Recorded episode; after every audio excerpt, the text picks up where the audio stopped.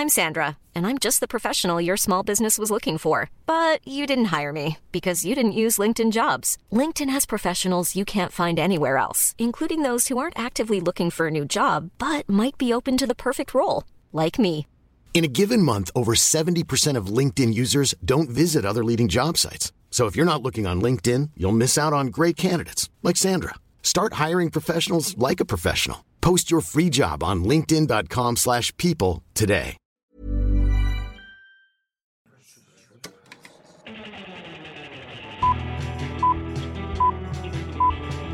Saca el fanboy que tienes dentro. No tengas miedo de enojarte. Esto es el Club de los Amargados. Queridos amigos, bienvenidos nuevamente a una semana más del Club de los Amargados. Ya saben que este es su programa donde podemos hablar de cine de una manera enojada, salvaje y además amargada con mi amigo, el gran, el maravilloso y el amargado que nada le gusta, el señor Sergio Muñoz. Uh, gracias, gracias, gracias, gracias por No, esa bienvenido, linda bien. presentación. Absolutamente. Y como aquí les presento al otro amargadísimo Héctor Portillo. Gracias, gracias, gracias. Qu- Queridos amigos, Uh. qué bueno que nos pueden acompañar esta semana porque mi amiguito y yo tenemos un programa bastante especial para ustedes. Recuerden que esto es el Club de los Amargados, un programa donde nosotros podemos discutir de series, películas, noticias, todo, todo lo que tenga que ver con lo relevante del mundo del cine y además cosas que nos gustan a nosotros y podemos discutir de eso de la manera correcta como se tiene que hacer. Esto es el Club de los Amargados. ¿Ustedes alguna vez han tenido alguna plática donde se pelean con sus amigos, donde salen del cine, donde se reúnen todos a platicar? Esto es eso. Esto es un espacio para que hablemos como si todos fuéramos amigos. Así que esta semana tenemos algo súper increíble para ustedes. Tenemos muchas cosas que hablar acerca de, por ejemplo, Fantastic Beast. Ya todos nos hemos estado quejando durante mucho tiempo de J.K. Rowling. Pues adivinen que finalmente ya se está haciendo algo al respecto y vamos a hablar de eso. Además de que cada semana estamos hablando de, de Batman. Ya es nuestro nuevo... Batman. Ya es nuestro nuevo Joker. Nuestro nuevo Joker. nuestro Sí, nuevo porque Joker. nosotros nomás hablamos de los mismos cinco temas cada semana, así que ahora volvemos con Batman. Además, Joker, Batman, Disney Plus. eh, Star Wars 10. Star eh, Wars. Todo eso, todo eso. Pero también tenemos varios trailers como de, de The Invisible Man, que al parecer The Invisible Woman será. También trailer de Soul y muchas cosas más. Además de que vamos a tener algunos temas bastante especiales porque la semana pasada yo fui por segunda vez eh, a Nueva York y por segunda vez logré volver a ver a mi amiguito y además fuimos a ver el musical de Beetlejuice. Y ya tenemos nuestra opinión al respecto y vamos a hablar de eso. Vamos a compartirles un poquito de cómo fue nuestra experiencia en el musical. Y además, ya finalmente, después de quién sabe cuántas semanas, el amiguito se dignó a ver una película que sale aquí en el Club de los Amargados. y estamos a punto de hablar de Doctor Sueño con spoilers y las vamos a analizar y vamos a hablar. No hemos tenido la conversación todavía, Sergio y yo. No sé si les toca a Ni ustedes, siquiera- pero... Ajá, Ni ajá. siquiera sé qué opina Héctor sobre la Eso. película. No sé si le Eh, eh. gustó o no, así que lo vamos a descubrir. Yo lo voy a descubrir. La verdad tengo mucha curiosidad porque yo también tengo mis opiniones. Eh, sí, hijo, exactamente. No sé si les ha tocado que van al cine con un amigo y luego, luego se están poniendo a hablar de eso al salir de la película. Pues prepárense, porque vamos a soltar todo. No nos hemos dicho nada y esto va a ser algo maravilloso. Así que tenemos un programa bastante especial preparado para ustedes en esta ocasión. Vamos a hacerlo increíble. Y, amiguito, algo que nos querías explicar. Bueno, como recordarán, ya les hemos comentado que algunos de los episodios se están eliminando por X y Y razones. Pero encontramos la manera de hacerlo, de ponerlos disponibles para todos ustedes. Entrando a la página, va a sonar un poco narcisista, se llama sergiomuñozesquer.com. Sí, es mi nombre. Pero eso era, era, una, era una página que tenía olvidada. No. Es que, no, es que no, no la hice para, ah, mi nombre, no. O sea, es que es una página que tenía olvidada para cuando aplicaba trabajos. Entonces la tenía olvidada y dije, voy a hacer una sección para caja, digo, para caja de películas. Ah, excelente, excelente, al fin. ¿Ese para, para, para el Club de los Amargados. Entonces, pueden encontrar todos los episodios disponibles eh, hasta el episodio, un episodio antes. Este va a estar en Spotify nada más y la siguiente semana ya va a estar ahí. Entonces entran a sergiomuñozesquer.com Y diagonal. ahí pueden encontrar ya todos los episodios. Ya entonces ya pueden encontrar ahí todos los episodios. Sí. Ok, perfecto, eso. Ya saben lo que les dijo Sergio. Vayan si quieren alguna vez ver alguno de los episodios especiales, alguna de las noticias del pasado. Si se les pasó un episodio, ahí los pueden encontrar todos, ¿verdad? Sí, exacto. Y si solo quieren, tal vez no por la noticia, solo para escucharnos discutir, ahí están ya disponibles. Perfecto. Incluso los pueden descargar como archivo por si lo quieren pasar, no sé, Ah. MP3 o a algún lado. Ahí están todos disponibles. Excelente. Ven, para que vean que sí hacemos un servicio completo en el Club de los Amargados. Que hablando de. Exacto.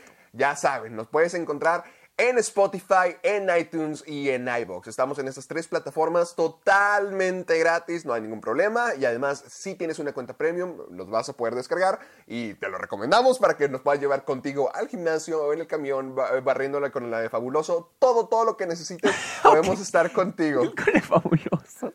¿Qué fue eso? Pues eh, para cuando limpias, para cuando limpias, es hoy es domingo, así que para la gente que necesita limpiar y escuchar y divertirse, para eso estamos el amiguito y yo. Así que nos pueden encontrar en esas tres plataformas y además también un agradecimiento como siempre a It's Area Agency, como área de Arya Stark, It's Area Agency, que fueron los creadores de la imagen del Club de los Amargados. Los puedes encontrar en Instagram y ahí puedes ver todo, todo, todo lo que es su marca y además cómo pueden hacer una marca para ti también, algo profesional para algún proyecto que ya tengas o estés comenzando. Ellos son los que le van a dar la marca para que digan, wow, esta cosa es algo real. Así que ya sin nada más que decir, amiguito, creo que ya podemos comenzar con el programa. Dime, ¿qué tenemos? Bueno, pues al parecer, como primer noticia, esta semana ya se está escuchando un poquito más acerca de Fantastic Beasts. Ay, La ya. nueva Ya, saga del apenas, mundo Harry apenas Potter. van dos de esas cinco cosas y ya me tienen harto. No, eh, vi a alguien que puso que en serio está, dice, ¿quién está pidiendo más películas de esta saga? Dijo, de esta saga tan gris. Y en serio, no se pudo ver. Gris. Sí, no se pudo. Pues sí, es que nadie le, nadie, ya nadie que- espera nada de, esta, de estas Sí, películas. es que nadie sabe cómo No, sentirse al respecto, ¿verdad? Sí, o sea, ya no sorprenden, ya no. ant- y No. Me acuerdo, todo me acuerdo. Bueno, voy a decir primero la noticia. Dila, La- dila. Una de las noticias es de que ya se confirmó que la siguiente película sale en el 2021. Y Ok, Steve. Cloves, el escritor de, de las. el- el- bueno, el que adaptó los guiones de los libros a guion. De Harry Potter, de. Toda la saga de Harry Potter, bueno, Sí. excepto la quinta, volverá como coescritor de Fantastic Beasts. Sí, no va a ser el escritor del guion, porque J.K. Rowling no se quiere. Ay, esa mujer no lo deja todavía. Pero al menos, al parecer Warner ya se está dando cuenta De que J.K. Rowling no sabe escribir eh, películas. Exacto. Aquí el peor es que J.K. Rowling es- también produce, entonces pues ella también pues es que- manda, como quien dice. No sé por qué J.K. Rowling se quiso involucrar tanto. En serio, no sé si es porque quiera descubrir algo nuevo, si porque mm, como no escribió el libro, quiere escribirlo ella directamente. Pero mira, ok, es buena idea que no se vaya porque sí estoy diciendo... Mira, yo sí he pensado que las películas de animales fantásticos sí han sido decentes en poner cosas maravillosas. O sea, así como que los animales y las criaturas, como que el mundo que hay, sí es uno padre. Como porque- expandirlo. cómo expandirlo, exactamente. Si han expandido decentemente la, la mitología, más no la historia. Nunca han- e- esas películas de animales fantásticos jamás han estado tan buenas realmente. La primera sí me gusta, pero en la segunda no puedo creer que, Uy, que voy a decir que Harry Potter, Harry Potter tiene una mala película y no una, no una así como que, "Ah, pues la regaron. que como- digamos que como siempre todo el mundo le, le tira a, a la segunda película, Nell. Tienen una mala película, una película reprobada Sí, que no les gustó y no esperaba eso de Harry Potter. Tiene que ver mucho con eso de querer franquiciar todo y seguir haciéndolo tan grande, pero además con la escritura de J.K. Rowling. Yo siempre he sentido que, mire, ya lo he dicho, escribir libros, escribir películas, escribir cualquier cosa de diferentes medios es algo totalmente distinto al medio que ya se conocía. Escribir una película es muy diferente a escribir un libro. Y ese es el problema de. J.K. Rowling. Está escribiendo libros para hacer la película y le salen mal. O sea, no, no, eh, los guiones que ella hace no están hechos para que estén en la, en la pantalla grande. Así Pero también mejor- aparte siento, siento que también está tomando malas direcciones, o sea, como para, como que queriendo ¿Qué no, choquear. ¿qué no te gustó de la pe- qué no- qué no te gu- ¿Cómo qué? ¿Cómo qué? Por ejemplo, el final de la segunda, cuando salieron con que este... Ah, que, ay, que este... que- eh, Credence, es, es Credence. Miller. Es Ron Miller. Eh, Es Ron, Credence, es Ron Miller, Credence. sí. Él, él Oye, es, sí, herma- sí, sí, sí. es hermano, ¿verdad? Es hermano de Dumbledore. Es hermano Sí, de ¿no? Lo habían dicho. Bueno, ¿Neta? eso dicen, o sea, bien podría ser falso, bien podría ser cierto. Sí, sí, sí. Ojalá sea falso, pero se me haría algo muy barato. Un cliffhanger demasiado Ay, barato. es que tú eres, el, tú eres bien fanático de Harry Potter, ¿verdad? Es que yo soy muy fanático de Harry Potter. Y la verdad, o sea, y yo soy de los fanáticos que amo en serio esta saga, pero cuando hay algo mal, digo, no mamen, no mamen. Sí. O sea, y con- cuando acabó la película, yo estaba de que volteando a todos lados, o sea, dije, ¿qué está pasando? O sea, es- y, y, o sea, le estaba viendo en inglés sin subtítulos. Ajá. Y yo sé que no mames, o sea, volteaba a todos lados, escuché. este, Todos estamos viendo la misma película, ¿verdad? O sea, Ajá. acaba de decir lo que acabo de escuchar. O sea, no mames. Alguien explíqueme, alguien explíqueme si estoy equivocado. Este Ajá. güey es hermano de Dumbledore. Y luego no me cabían los cálculos porque yo, pues yo también leí los libros. O sea, no, güey, pero es que eran Dumbledore, Aberforth y esta Aria- Ariana, creo, Ariana, ya está, se me olvidaron. Ok. los- Antes me los Sí. un Yo antes era una enciclopedia de Harry Potter, se me olvidaron muchas Sí, cosas. Pero decía, eran tres, eran tres. Y así no me quedaban los, los cálculos, no me... Pero ¿cómo? Pero no me acuerdo que había un cuarto. Y ya después, al rato, la gente al principio... Ya ves cómo es la gente, con todo, ¿eh? No solo con Harry Potter, con Todo todos los... preocupado, las- todo preocupado. Ay, no me acuerdo si había un cuarto. Todo intenso.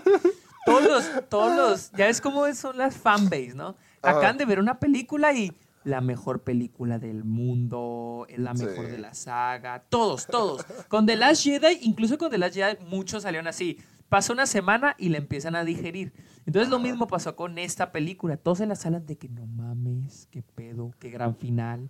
Y luego las reacciones en Twitter están de que qué gran final, qué gran twist. Y al mes ya todos de que no mames, qué asco, qué pedo con Sí. eso, na- o sea, ni al caso. Sí, Entonces siento raro. que J.K. Rowling como que ya está haciendo, como que ah, se está Dígalo, sacando muchas dígalo. cosas de la manga. Se está sacando un chorro de cosas de la manga que ni al caso. Como, como ahorita, que, que, que el abuelo de Harry era, era transexual. No mames, güey. ¿Eso así- dijo? ¿Es en serio? ¿Sí dijo eso? No, no, no, no, no, no, no, Ah, no, yo- no, no, no ah, dijo eso. ¿qué? Yo, Pero ¿qué, le qué pasó? Hace, hace unos años, hace unos años, habló. La primera vez que empezó con esas cositas fue con Dumbledore, que era homosexual. Sí, se me Yo estoy bien, no tengo ningún problema. Sin embargo, no siento que sea un dato que tú digas, ah, es necesario saber. ¿me Sí, entiendes? para, para contar Pero digo, la historia. ok, exacto, pero digo, ok, está bien. Pero a partir de ahí, cada año se mete a Twitter, dice, como que... Y dice que alguien nuevo es gay. Sí, o, o que alguien nuevo tuvo relaciones sexuales con, no sé, una cabra, una madre, así que dices, güey, Es que no mames, sí, he visto memes, sí he visto memes que dicen de que uy, eh, J.K. Rowling revela que tú, el lector, eras gay todo el tiempo. Sí, o sea, Cosas dices, así. es- Es que o por sí- ejemplo, que creo que una vez hasta leí que uno, no sé si Hermione y alguien era asexual. Y no mames, o sea, neta. Era co- co- como cuando estábamos hablando de, de este Almodóvar cuando dijo que las películas. Ah, que las películas de Marvel no eran demasiado son- sexys. Sí, o sea, como que dices de que, o sea, como dices, güey, ¿para qué? ¿Para qué? O sea, ¿cuál es la necesidad de estar diciendo esas cosas? No nos interesan. Nos Eh, eh, interesan, eh, no sé, que si... ¿Qué, qué- qué Seguir pasó después? sí, o sea, seguir creando cosas padres, pero por ejemplo, J.K. Rowling siempre ha estado metiéndole más y más y más de una manera muy extraña, ¿sabes? De una manera muy rara, de por ejemplo, estar en Twitter diciendo como, esto era así realmente, esto era así, y- y a mí se me hace muy raro. Sí, o sea, y, y- y ni al caso, o sea, es de que no mames, o sea, para, o sea, ¿de qué nos sirve que nos esté diciendo esas cosas? O sea, ahora, Sí. para hacer, para una franquicia nueva, lo que yo te decía, con Animales Fantásticos, yo, siento que era suficiente con la primera. Y después, si quieren contar la historia de Dumbledore y Grindelwald, pues crear una franquicia diferente. Pues es que lo Harry que estábamos Potter- hablando lo- la otra vez en el, el elevador en Nueva York, ¿te acuerdas? De que Harry Sí, Potter sí, sí, tiene mucho para dar y que podían contar muchas historias si lo hicieran como lo que, como Joker, por ejemplo, que hicieran historias individuales que contaran del, del- del mundo de Harry Potter, porque hay personajes tan interesantes, personajes tan Hay capaces de contar demasiado. una, una película entera y estaría mejor ver así la película de cada uno. Por ejemplo, la película de Dumbledore cuando era joven, la película de, al igual como por ejemplo Animales Fantásticos pudo haber sido la película de Newt. eh, es- eh, podríamos ver más Exacto. películas de otros personajes como como de Grindelwald, como de Albus Dumbledore, como de Credence, Y como ahora- cosas así. Y ahora, Newt puede salir de cameo en alguna, porque seamos sinceros, su participación en la segunda de Animales Fantásticos Ay, no, de, de no sobra aporta totalmente. nada. Ajá, o sea, De eh, sobra, o hasta, sea, hasta en el título mejor- se puede ver. O sea, mejor creas una franquicia nueva dentro del mundo de Harry Potter. Y si le quieres dar un cameo a Newt o a algún otro personaje, Lo puedes Pues mostrar, das, ¿no? lo puedes mostrar, pero, no, no pero seguir arrastrando. Por no- ejemplo, por ejemplo, que a Kowalski y a, esta Queenie que las siguieron metiendo en la película. Y cuando ellos ya te habían tenido como que su final feliz en la primera, de que ya tenían la panadería y se volvieron a reencontrar. Ese era como que, ¿por qué volver a meterlos? Y pienso que son, son historias que, o sea, que ya ahí acabaron. La de Kowalski la de- y esta chava, ¿cómo se Ah, llamaba? Esta- Eh, Queenie, Queenie, o sea, Queenie. Queenie, Queenie, terminaron en la película anterior. Y te digo, la película anterior, la verdad, a mí no me encantó. Se me hizo ok. No, a mí no, a mí tampoco. La de los crímenes. No, no, no, no, no, no. La, primera, ah, la primera, ah, a mí sí me gustó, La- a mí sí me gustó. No, no, la segunda ni... ni No. O sea, la primera la pasé, o sea, dije, ok, está bien.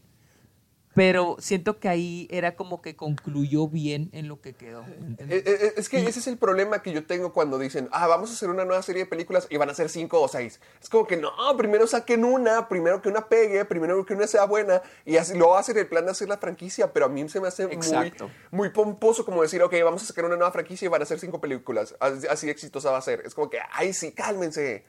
Sí, sí, sí, sí. Sí, y Harry Potter, te digo, tiene mucho. Puedes contar lo de los merodeadores, la fundación de, de Hogwarts, puedes Ajá. contarlo, la historia de Voldemort. la Pues es que hay mucha mitología, ¿verdad? Hay mucho. De personajes mucho nuevos que, podrían meter o personajes que podrían retomar y contar su propia Exacto. historia y su lado de, la de todo. Porque mira, sí, lo que me gusta de Animales Fantásticos es que tratan de expandir el mundo. A pesar de que estén muy gachas, sí han hecho para expandir el mundo, ya que decían de que íbamos a visitar Londres y luego que, digo, no, perdóname, Nueva York y luego de que íbamos a estar ah, en París y ahora dicen que la tercera película va a ser en Río de Janeiro. Es como que, ah, Ah, sí caray. es cierto, me estaba preguntando eso, pero sí es cierto. sí Eso está Río muy que- interesante, está muy padre de que cómo es la magia en Brasil, En, pero otro- en otros países, exacto. ajá, pero, Pero- sí, pero la pero historia tiene- no deja que eso fluya. Exacto, tiene que darle fluidez, tiene que que no se vea forzado de que ah, ahora en Francia y ahora en Río de Janeiro, y Janeiro dije, en México, en, Sí, en Australia. En No, Marte, como es eso la se me hace muy padre. Pues sí, pues eso se me hace muy padre, pero las películas no están bien escritas, así que siento que, volviendo a la noticia, siento que el que hayan traído a- al escritor de las Steve primeras Kloves. películas, pero ya, que trabaje en sí J.K. Rowling, ok, pueden segui- seguir haciendo el mundo mágico que J.K. Rowling quiera hacer, pero además vamos a tener a alguien que lo va a filtrar todo, o sea, que lo va a poner en orden todo, así que a lo mejor... Sí, sí, ese- que le va a decir, este- no, borra eso, quita el otro, muévele. aquí". Ándale, creo que eso Sí, ya, porque ya es sí, lo correcto. Muy bien, amiguito. ¿Qué más tenemos? ¿Qué más tenemos? Pues volveremos a hablar. Hablar de The Batman. Qué bueno, Y qué bueno. Andy Serkins y Colin Farrell están en pláticas. Colin Farrell pues salió en Fantastic Beasts, está hablando de... Ah, hablando están de- en pláticas de interpretar a Andy Serkins, a Alfred Pennyworth, A la y fregada. Colin Farrell a El Pingüino. Algo muy diferente a Jonah Hill, a menos que Jonah Hill ya sea Sí, el galán sí. de Hollywood, al igual que Colin Farrell. Oye, ya sé, ¿verdad? Que, que- que- Sí, Yo creo que se- Jonah Hill no era tanto... Creo que Pingüino. Jonah Hill dudo... Ajá, creo que no iba a ser el ¿Cre- pingüino. Sí ¿Crees que sí iba a ser el acertijo como yo decía?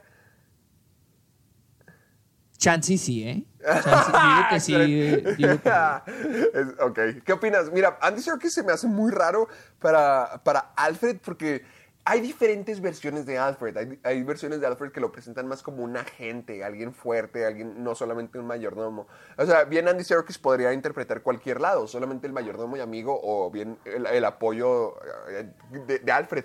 Pero no, no sé, no sé, o sea, se me hace muy curioso considerar a Andy Serkis para un rol así. Se, se me hacía como algo que nunca consideraría antes. Ah, a, a mí la verdad sí me gusta. A mí sí me gusta Andy Serkins. Pero, pero la verdad a mí me gusta mucho Jeremy Irons.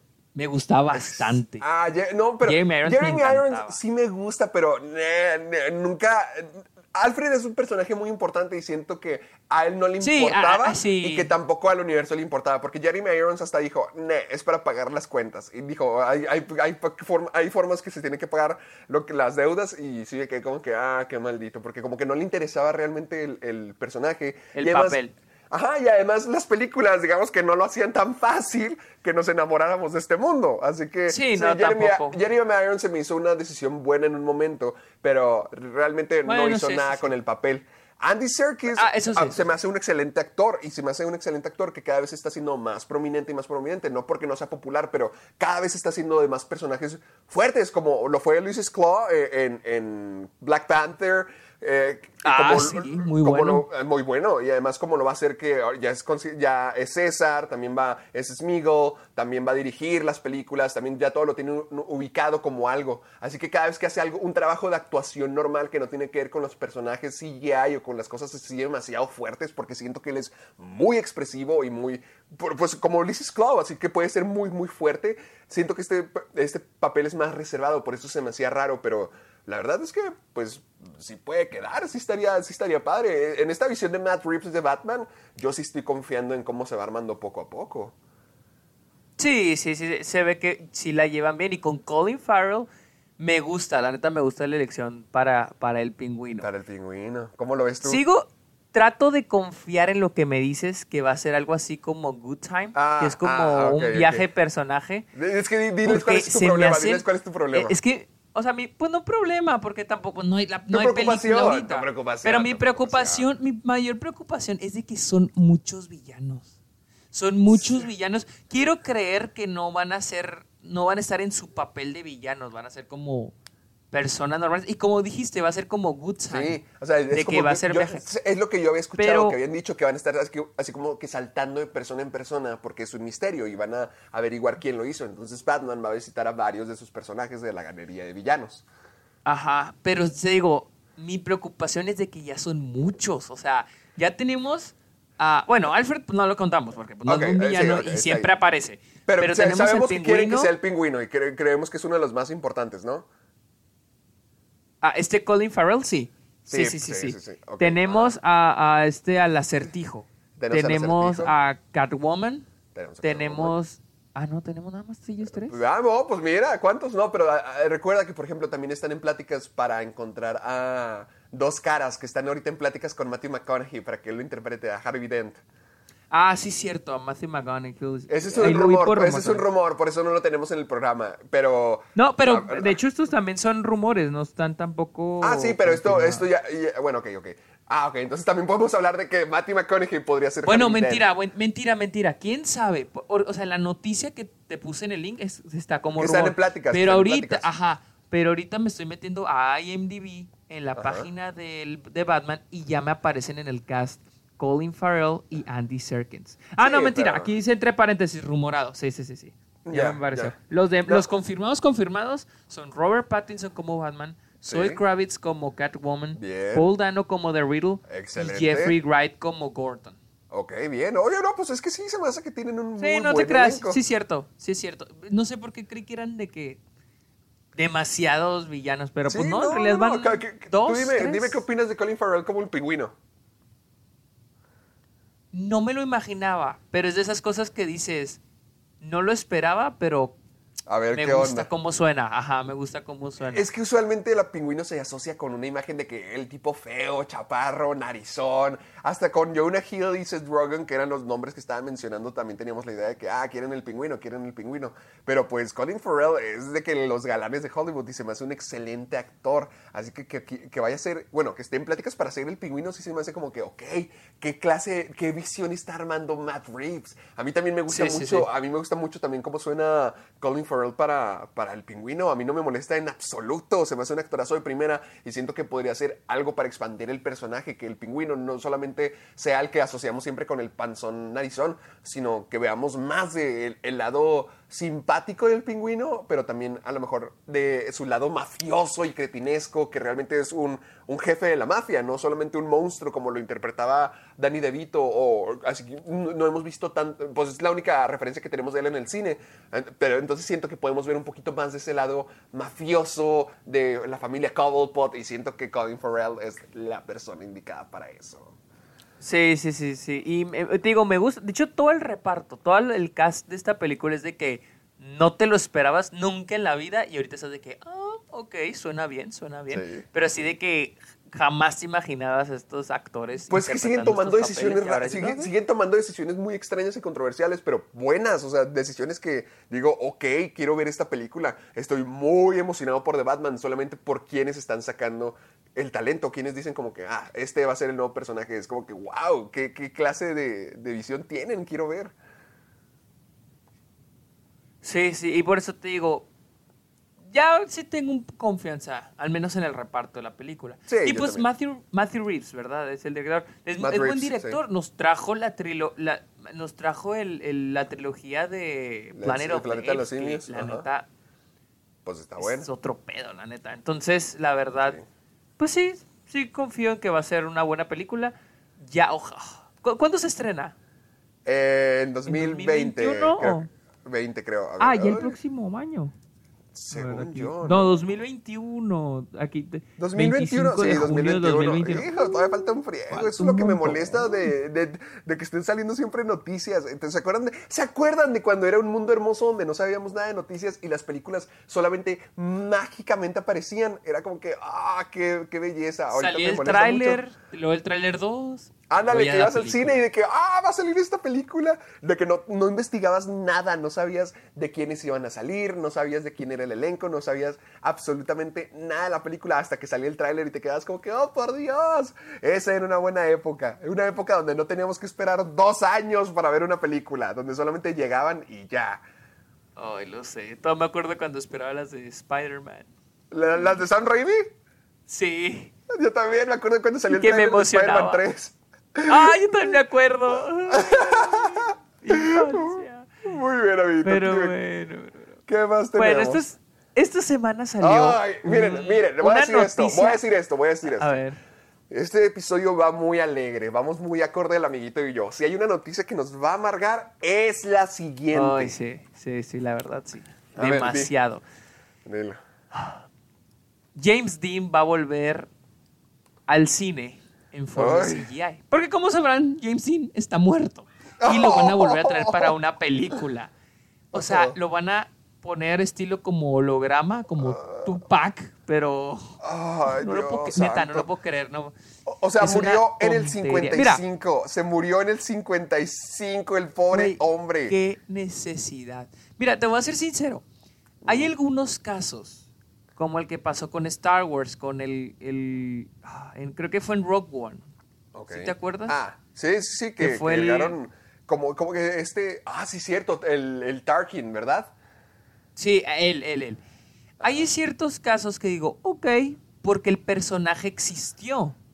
Existió okay, en sí, porque tiene, porque tienes, eh, yo también pienso lo mismo, porque tiene sentido que esté ahí. O sea, sería muy raro que siendo alguien tan importante como Tarkin de que era muy importante para, para, bueno, no era tan importante, pero sí era como que un rol prominente dentro de la historia, que no esté presente, si están contando lo que estaba ocurriendo durante esos tiempos, así que sí tiene sentido que esté ahí, al igual que tiene sentido que veamos una versión más joven de la princesa Leia. Exactamente, y porque, y digo, porque relacionado con algo que ya hizo. Ahora, Sí, ahora yo no sé, porque supuestamente es una película de James Dean, es una película eh, ambientada o sobre la guerra de Vietnam. Yo aquí tengo dos dudas. ¿Es James Dean interpretando un papel o es... Alguien interpretando a James Dean interpretando un papel. No, no, no, no, no, no, no, no. No, ese, ese sí es obvio. O sea, alguien, alguien va a hacer, casi estoy seguro que alguien va a hacer motion capture y van a recrear a James Dean. Pero mi pregunta es es James Dean, o sea, en el reparto va a aparecer James Dean como fulano de tal ah, o, James Dean como él mismo. ¿Sí me entiendes? ¿Cómo, cómo te lo explicaré? Como cuando... ¿Cómo te lo diré? O sea, como si... Sí te entiendo, o sea, ¿quién va, quién o sea, ¿te refieres a que quién va a interpretar a James Dean siendo James Dean? O, o- o- ya me confundí bastante. A ver, ¿qué? Mira, mira, ya, ya encontré el ejemplo perfecto. Es, es James Dean interpretando un papel X como cualquier actor. O, Ajá. es, o van a poner a James Dean en la película, en la historia de la película, como en Forrest Gump cuando sale Kennedy. Ah, como- ah, no, no, pues según yo pensé que iba a ser el, el principal, ¿no? Es un personaje X. El- el- X, o sea, va- no, es que es lo que no me gusta. Digo, ok, digo, todavía Mira. la compro si es, Ajá. Van a poner a James Dean porque necesitan a James Dean en la película. Tal vez, no sé, hay una parte donde da un concierto y... Ah, no, No, este güey no, cantaba. no, no, no, Digo, no, hay, no, para- hay un set o algo. Hay un set o algo y es un cameo de James Dean. Algo no, así. un concierto, pues te confundiste mucho de lo No, que hacía James con Dean. Elvis. No, no, no, no, me confundí con Elvis porque me quedé, me quedé pensando en Forrest Gump. Me quedé pensando en Forrest Gump y lo confundí con Elvis. No, no, no, no, no. Se supone que Elvis va a protagonizar la película. Elvis, oh, que la che. Elvis. Que, que- que- que James Dean. Maldita sea el episodio especial de los muertos. Que James Dean De los va, muertos. inter- va- va a Empezando con Fantastic Beasts. ¡Ay!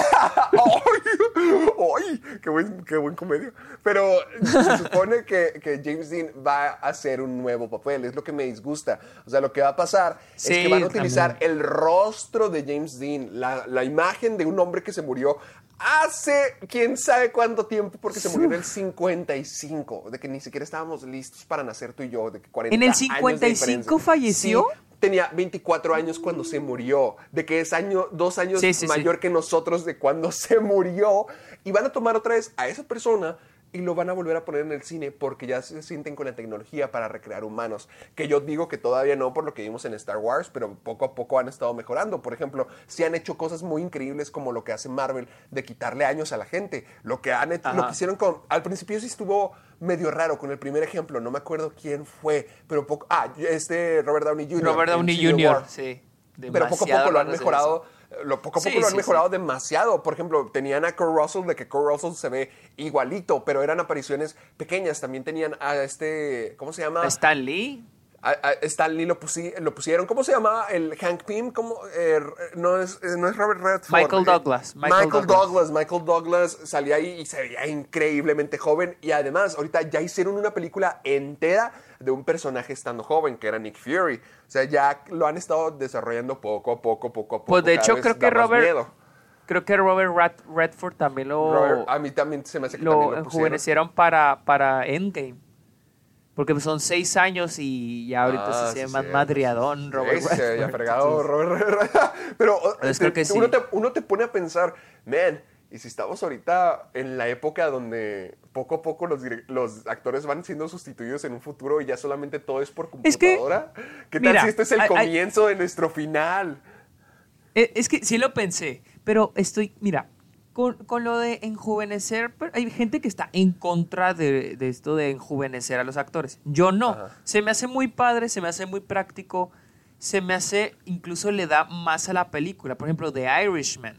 Sí, imagínate que ves The ¡Oh, Irishman. No, otra vez. Es que imagínate que ves Es The, que The ves The Irishman todos los días. Ah, Y luego ándale. viene, y luego viene la escena de Robert Downey Jr., Robert Downey Jr., de Robert De Niro de joven. Ajá. Y luego te ponen a otro actor, Sí, no la sea, compras. dices, no mames. antes, había, antes había cosas padres porque, como por ejemplo en Batman del 89, del actor que interpretaba a Jack Nicholson cuando mata a los papás de Batman, antes había cosas así que te quedas como que, ah, qué padre, sí se parece, pero la mayoría del tiempo, cuando vamos a un flashback de cuando son niños o cuando eh, en otra época de su vida son otras personas, y sí es como que, ah, bueno. pues, incluso la incluso cuando son ajá, incluso cuando son niños tú dices ah ok pues es un niño no Sí. pero ya cuando es que hace 10 años 15 años y, y se veía bien súper diferente pues está cabrón. Para mí eso ese es tipo de ese CGI para mí es como que el CGI en el que, que el CGI que debe ser utilizado. Porque eso de que recreas cosas para no tener las prácticas y luego se ve bien culero Ah, te echa sí, perder la película. como Aladdin, Aladdin, a- Aladdin pudieron haber bien tenido un set de la guarida de Aladdin y no de que toda la guarida de Aladdin era CGI. Y sí me quedé que no manchen, esto lo pueden Exacto. construir. Exacto, y siento que este CGI, el de, el de juvenecer a los, a los actores, es muy bueno. Incluso podemos considerarlo como maquillaje. Puede ser considerado como maquillaje. Entonces, para mí sí- sí- eso sí me gusta. Pero, Pero el hecho de recrear, traer- recrear a una rec- persona para traerla de la muerte de no recientemente, no como Carrie Fisher, de que, ay, tenemos que terminar la película, tenemos que traerla de regreso. No, Sí, hacer una ajá, película exacto. nueva de alguien que lleva más de 50 años muerto. Es como, ¿por qué? ¿Cuál es la necesidad? Yo digo que esto es lo mismo, es una, es, es- va a ser una nueva tendencia o podría, comen- trat- podría ser el intento de comenzar una nueva tendencia, de decir como que, ay, ¿se acuerdan de este actor? Lo podemos volver a traer a la vida, pero yo espero que la gente reaccione mal ante esto. Esto puede ser muy peligroso y muy feo de que estén, recrea- estén trayendo nuevos actores, entre comillas, porque están muertos y los vuelven a utilizar. Yo digo que este es como que un intento, un cale para ver cómo reacciona la gente, para ver cómo le sale, pero yo espero que no se vuelva tendencia. Se me hace de lo más horrible Sí, y yo- de mal gusto, aunque la familia haya dado permiso de que utilicen la Ah, imagen eso de iba a alguien decir, muerto para hacer otra película, nomás como que para vender, ¿qué? Porque no, no, no. Porque sí, porque básicamente. Verga, sí, sí. Pues va a ser para vender. Esa madre va a ser Es que es para, para ¿para qué vender. a James Dean? ¿Qué, qué, qué, espera, qué? ¿Que ¿Para qué quieres a James Dean? Sí, es que para qué O quieres sea, a James para Dean, o sea, puede- vender. no, no, no es como que esta película de que hay Finding Jack, solamente encontramos a James Dean como la, la única persona capaz de volver a interpretar, de, de hacer un rol. y ni mo- y ni modo que digas, es que la actuación de James Dean. Pues alguien, alguien tiene que ponerse el motion capture y actuar. Sí, o sea, no va a ser James O Dean, sea- solamente es el rostro de James Dean. Y para que es, la- es el capullo, ese es el punto. Vas a utilizar a alguien como el capullo.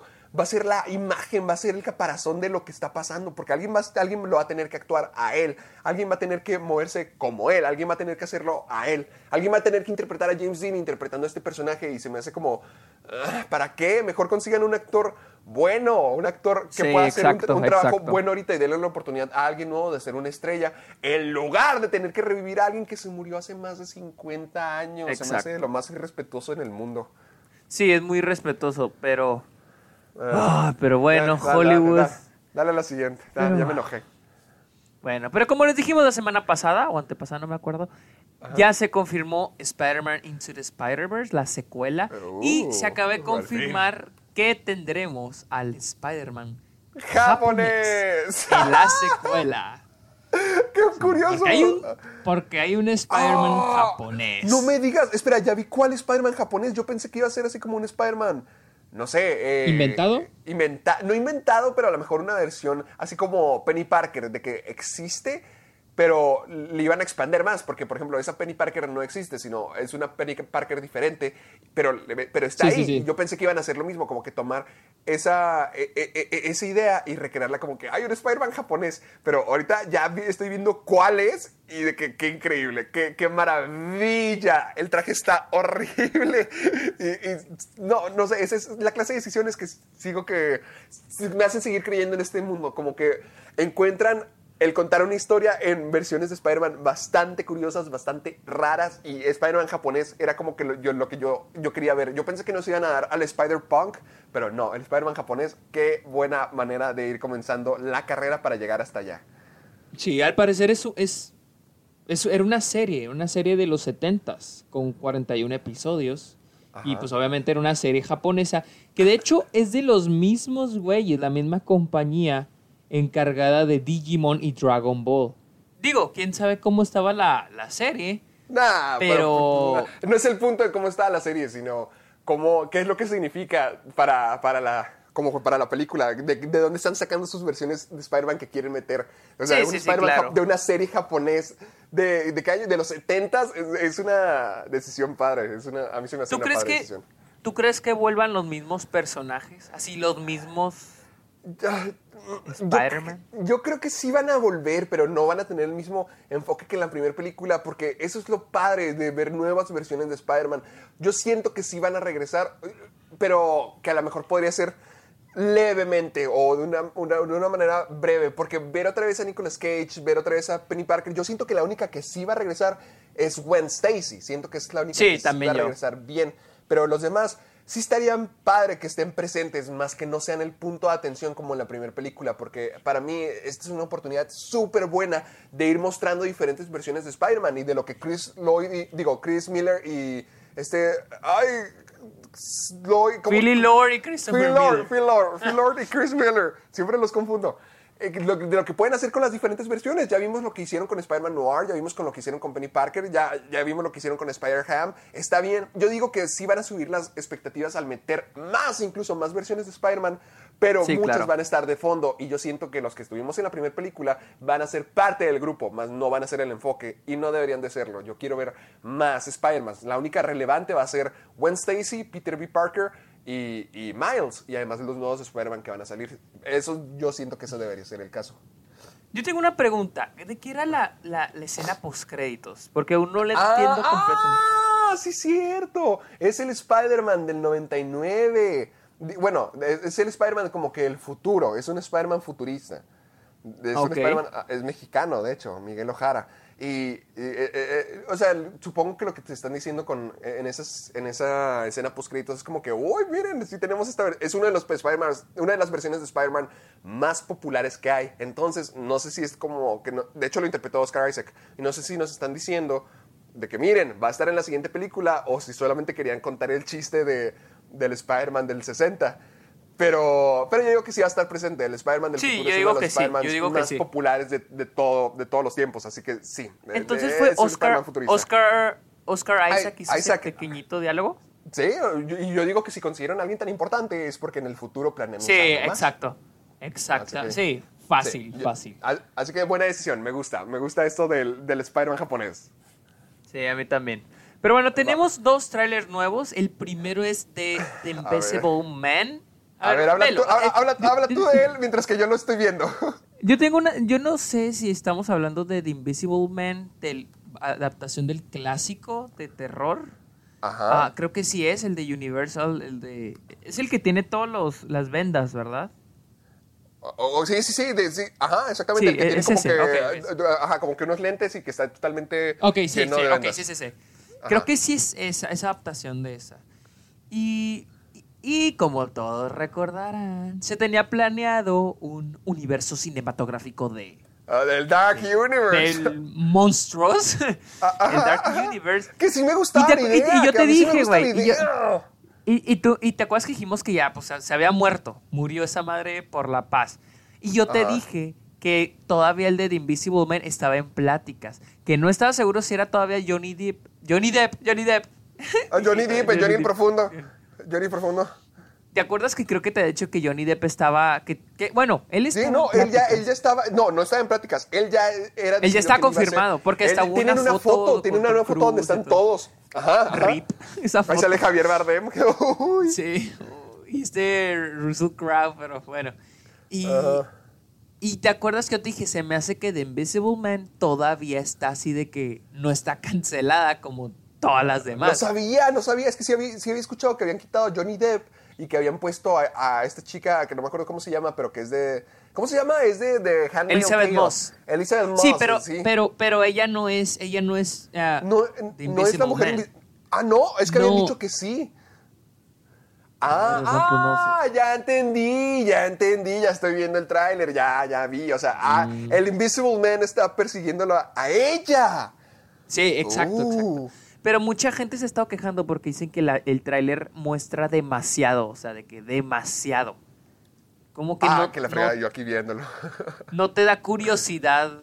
O sea, no te deja curiosidad, simplemente que, ah, no te, deja, no te da curiosidad de quién Pues la hasta está este momento, hasta este momento, hasta el minuto 1.21, a mí sí me está dando curiosidad. A mí sí me hace algo padre. ya, no ver al hombre invisible como el personaje principal de la película, sino ver al hombre invisible como un personaje que está acosando a otro. Se me hace, se me hace bien, se me hace como que acosado por el hombre invisible. A mí se me hace muy interesante, sobre todo por lo que están diciendo, como que Adrian, la, la pareja de Elizabeth Moss en, en esta historia era muy muy, era abusivo y era malo. Y imagínate que Sí. esa persona que, te, que abusaba de ti, que era horrible contigo, ahora es invisible y te está persiguiendo y te está arruinando la vida. A mí sí se me hace como que, ok, eh, tienen mucho de mi interés. A mí se me hace un proyecto interesante y el, el tráiler no, se me, no se me hizo mal a mí. No, no se me está haciendo mal a mí.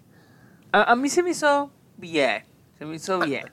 Es de, es de Blumhouse, ¿verdad? Es de Blumhouse, es lo mismo, es que yo siempre confío en Blumhouse, porque Blumhouse es una ruleta rusa, bien podrían sacar un cochinero Algo como muy lo- bueno o algo muy malo. Algo, sí. ajá, pueden bien sacar un cochinero como lo es, eh, ¿cómo se llama este? Verdad o reto, o pueden sacar algo súper divertido como lo fue Felicidad de tu muerte, o Get Out, O Halloween De hecho, 2009. ah, de hecho, ayer fui a ver Honey Boy, la película de Shia Ah. Y anunciaron esta película de Blumhouse sobre... La premisa se ve interesante, pero ya ves el tráiler y se ve medio pendejón.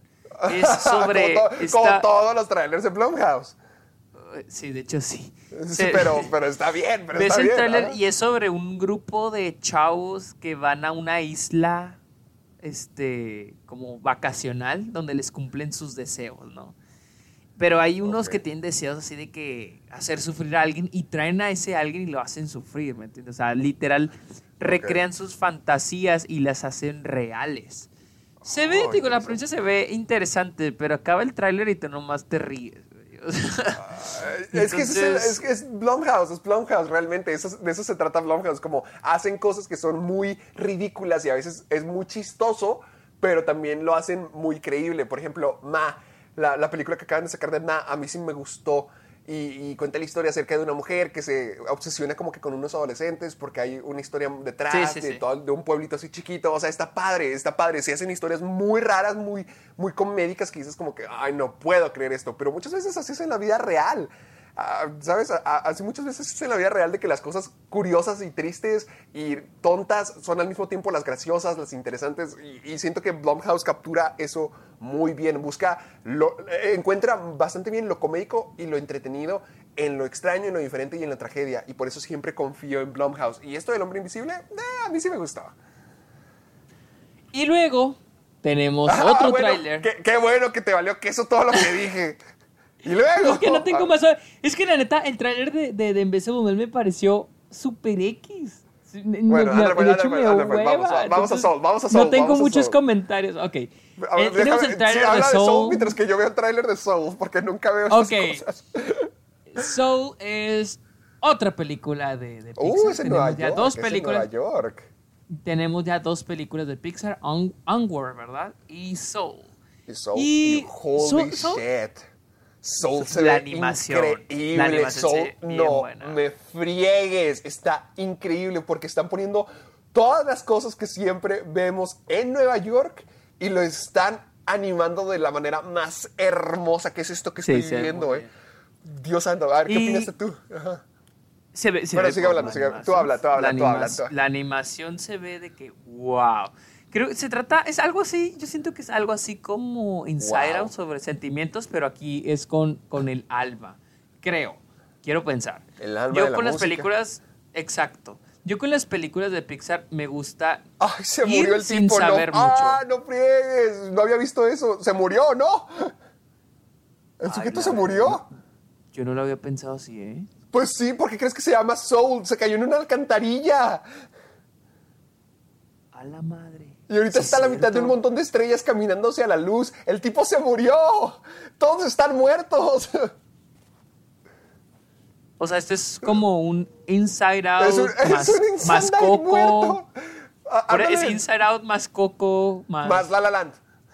Más La La Land, más La La Land, sí es cierto, más La La Land. Más Whiplash. La- Oye, qué Mira, curioso. La, animación se ve bastante buena. Sí, O sea, se ve todo lo que se vio en. Nueva York se ve genial. La luz, todo, todo se ve fantástico. Sí, se ve demasiado buena. Se ve muy buena. Esa sí me esto. pareció wow. Es- esa sí me pareció muy ándale. buena. Onward se me hace interesante por el simple hecho de que ya es una nueva historia de Disney. O sea, yo lo, yo lo que te había dicho de Onward es que se me hace cool por eso, porque ya no es una secuela. Pero si hay, si hay un proyecto que genuinamente se ve como que, ah, ok, esto sí lo quiero ver porque me interesa más allá de ser algo diferente, es esto. Esto se ve muy, Sí, muy bien. No, Sí, es que tienen que verla. excelente. Si no han visto el tráiler de Soul, véanlo. Hay, ponen como que muchos lugares que representan lo urbano de, de- de Nueva York. Por ejemplo, estoy viendo que hay muchos apartamentos, estoy viendo que hay eh, eh, policías, estoy viendo que hay barberías y todo se ve como Nueva York es. O sea, no se ve limitado y limpio y bonito, sino ya se ve más con el estilo de Nueva York y más de, lo- de las, de los landmarks de Nueva York. Por ejemplo, también aparece lo de lo de la bolsa de valores y también se ve todo muy bonito, se ven como que muchas cosas en pantalla y todo se ve, chico, hermoso, hermoso. No, no, no, no, no, yo ya quiero que salga esto, Dios santo, sí. Sí, se ve genial. La neta sí se ve bien chingona. Y, y yo, fíjate, y cuando empieza el trailer digo, se ve padre, pero Pixar se especializa en hablar de cosas que no sean humanos, ¿sí? Ajá. Entonces, Sí, por ejemplo, sí. tenemos tenemos Toy Story, tenemos Monster Inc., tenemos, pero si Tenemos te fijas, Inside Out, que son sentimientos. tenemos Inside Out. Pero todas esas son cosas no humanas y la relación de esas cosas no humanas con humanos. Ajá. ¿sí? Ok. ¿Sabes cuál es la única? Yo vi un análisis sobre eso. ¿Sabes cuál es la única que no hace, o sea, que rompe, o, o la que se me ocurre que rompe con eso? ¿Los increíbles? Es- Ah, sí es cierto, Los Increíbles. sí. pero, una, pero Los Increíbles son buenas. la- esas son Sí, películas Los buenas. Increíbles son- Ah, ok, ok. ¿Cuál, Eh, cuál entonces? Cars. Cars. ¿Cars? Porque Cars, sí, porque Cars son objetos, o sea, objetos actuando como humanos. Ajá, ok, sí. Porque en el mundo de Cars no hay humanos, ¿me entiendes? No. En Toy Story hay humanos, en Inside Out hay humanos, en Coco hay humanos, pero en Cars no hay humanos. Y por eso las de Cars son como que las más flojitas. Porque Ah. los carros en realidad son como que los humanos versión carro. Pero no hay una sea, relación el, el entre... ser carro no, el, el ser carro no los hace mejores, no los hace especiales, solamente. Exacto, y no hay una relación, por ejemplo, por ejemplo, Toy Story, ahí está la relación humano-juguete. En, en Monster Inc. está la relación monstruo-juguete. Digo, monstruo juguete, ¿Otro monstruo juguete? humano. Monstruo ajá. humano, ¿sí? Con, con Coco, muertos y humano. Con Inside Out, eh, sentimientos y humano, ¿no? Y aquí es el alma, y- me imagino que es el alma y humanos. Si te fijas, las películas que es, es este tipo de relaciones son las mejorcitas. Wally también, que es lo que es. Bueno, Wally creo que todavía es más profunda que eso. Entonces, siento que si, si se enfoca en esto, esta película, y se ve que sí, va a ser. O sea, ya se ve de- más Se, demasiado. se ve muy buena, bien, genial, se ve genial. se ve excelente. Va, muy bien. Entonces, amiguito, esperemos que sea así. Uh, como qué- se qué- ve. Qué emocionante, qué bueno que Pixar ya esté volviendo el juego. Qué bueno. Y ya tenemos también imágenes de otra película Ah, de la animada. nueva peli- ajá, ajá. Scoob, la nueva película de Scooby-Doo. ¿Ya viste las Ya- imágenes? Sí, sí las vi y sí me gustaron. A mí también, me encantaron, me encantaron. El único Hiring for your small business? If you're not looking for professionals on LinkedIn, you're looking in the wrong place. That's like looking for your car keys in a fish tank. LinkedIn helps you hire professionals you can't find anywhere else, even those who aren't actively searching for a new job but might be open to the perfect role. In a given month, over 70% of LinkedIn users don't even visit other leading job sites. So start looking in the right place. With LinkedIn, you can hire professionals like a professional. Post your free job on linkedin.com/people slash people today. que tengo así, pero. Déjame adivinar, Fred. Ya sabía Fred, que ibas a Fred. decir. Es que pues es el único que tiene como que un diseño muy diferente, porque Fred siempre tuvo, mira, Fred era el más fregado de todos porque tenía los pantalones súper acampanados y además tenía lo del pañuelo. Su diseño era el más fácil que se podía ver anticuado en, todos los, en todas las, las Buen versiones punto, buen punto. actuales. Fred siempre lo ponen con una camisa, con una camiseta, con una chamarra. O sea, él tenía pañuelo, él era súper setentas. Sí, sí, sí, Ya sí. lo quitaron. Entonces, sí se ve extraño Fred, porque todos los demás tienen el mismo atuendo. Por ejemplo, la única más o menos diferente es Daphne, pero mantiene muy bien la esencia de que pues, es un Pero, vestido. pero, pero no, no, es, no es la vestimenta, más bien es, el, ah, es sí, su cara. en la ca- en la ca- ah, ok, yo pensé que la vestimenta. Ah, No, a ver, dime por qué. No sé, su cara se ve muy chiquita. O sea, como que se ve. Nah, yo sí lo veo bien. Yo, yo lo veo, yo lo veo como es Zac Efron. Para mí es Zac Efron, que de hecho él está dando la, la voz. Para mí se ve bien. Sí, sí, sí. No sé, es el único que se me hace, digo, tampoco es como que sea un mal diseño. Digo, todos los, de, hecho, toda esa, o sea, todos los diseños de los personajes se ve súper genial, la verdad. Sí, o- súper honestamente, genial. todo, todo, la animación se ve muy buena. La- bueno, Sí, lo que así sí- es como se ve la película, wow. Ajá. Sí, la verdad sí se ve muy buena la animación también. Lo que sí me molesta es que Matthew Lillard no va a ser Chucky. Ah, ¿Por, qué? Porque Alguien amas a Matthew amas ¿Por a qué, Matthew güey? Espera, no va a ser. Él, él siempre ha sido. No, me, pensé que era ridículo porque, porque, pues, nomás es la voz en, en las. En- bueno, es quien interpreta al Shaggy en las películas live action. Pero la verdad es que ese hombre se volvió la nueva voz de Shaggy. Desde que Sí, fue el actor, se volvió la nueva voz de Shaggy. Y hasta la fecha lo ha estado voceando en todos sus proyectos. Así que sí entiendo lo que dices. A ver, ¿quién lo va a hacer? ¿Quién lo va a hacer? Will Forte. ¿Quién es? A ver. Nadie lo conoce. Ah, Nadie ¿cómo no? conoce a ese Nadie lo con-. Sí lo conocen. No, y nadie lo conoce. Al Matthew Lillard todos lo conocemos. Es una estrella de los 90. Se le extraña y tiene que salir en esa película. No, no- no sé si estás tratando de hacer un chiste, ya me viste miedo. No sé si eres, no sé si eres el mayor fanático de Matthew Lillard o, o si lo estás diciendo de el mayor fanático de Matthew Lillard. Yo No, nomás, Will- ahí lo voy a dejar. Ahí lo voy a dejar. Matthew No, Lillard se me- debe ser pues- Chaggy. Pues es que la voz de Chaggy es muy icónica, todo el mundo siempre hace, es de esas voces que siempre todo el mundo hace imitaciones junto con Scooby. Sí, sí, exacto. Yo, híjole, o sea, bueno, no sé qué tan, no sé qué tan clásicas sean las voces en, en inglés, En de, inglés, de la. pues hasta nosotros teníamos de que era Scooby. Eh, Exacto, todo- a eso me refiero. Yo espero que el, el doblaje en español sea igual al que siempre, o al que la mayoría del tiempo Nah, ha sido yo estoy en. seguro que la van a llenar de Star Talents, te lo aseguro. Ay, no me digas eso, en serio. Yo, yo, yo estoy seguro, esta clase de películas siempre la llenan de Star Talents. Al igual que aquí cambiaron las voces originales del doblaje, yo siento que lo mismo van a hacer en inglés, digo en español, van a ponerle voces de doblaje. Digo, de Star o sea, Talents. si, o sea, Yo si digo, ponen un Star digo. Talent, o si ponen un Star Talent, ojalá lo hagan con perso- otros personajes nuevos que salgan en la película. Pero que hagan algo así como con, con Winnie Pooh, donde sale Ewan McGregor, que, tra- que son las voces de, de toda la vida de los Ah, personajes sí. de Winnie Pooh. Eso estuvo Ajá. muy lindo en español y en inglés padre. fueron los mismos. Entonces a mí me gustaría que también con Scooby-Doo hicieran lo mismo. Digo, ya en inglés ya valió madres, van a traer otra, raza. Pero al menos que en español respeten eso, porque pues es lo bonito, o sea, es lo bonito. Pero Ah, tener esa esencia. Pero bueno. Ay, bueno, Bob. Iger. Otra Bob vez, tu Iger, jefe, tu mi jefe, jefe. mi jefecito, tu el que amigo. paga mis cheques, Ajá. acaba de anunciar que después de The Rise of the Skywalkers, la última Ajá. película de, ahora le llaman, la, la saga de Skywalker, Ajá. Star Wars, toda la franquicia de Star Wars va a tomar un descanso. Descanso. Como Ya, de, ya, creo que de dos que- años, creo que son dos años. Pues, pues mira, pues mira. Digo, viene de esto- Mandalorian, entonces no es como que un Eh, Sí, descanso. o sea, no es un súper descanso. Y también viene la, la, la de Ewan McGregor como Obi-Wan. O sea, también viene- siguen viniendo cosas. Pero para mí esto es un decir, ya nos cansamos, no sabemos lo que estamos haciendo, denos chance, denos chance que a ustedes les vuelva a gustar Star Wars, vamos a ver qué onda. Para mí eso Además- significa esto. Además, estamos saliendo del, del descanso, ¿no? Porque se supone que... ¿Cuál fue la última película de Star Wars? Del, de Es la cierto, oh, es, es cierto, ahorita estábamos en un Fue descanso. solo, ¿no? eh, fue, so- fue solo, fue y eso fue como solo. que hace dos años o el año pasado. Exacto. El año, creo que fue el año pasado. Creo. Pero pues aún así se siente como todo el mundo... ¿Es en serio? ¿Fue el año pues pasado? porque... Pues sí, porque acuérdate que cada diciembre se estaba estrenando un Star Wars. Se estrenó, creo que el episodio Ah, 7, sí, luego se salió el- estrenó salió el Rogue 10 de- One. salió el 10 de mayo solo del año pasado.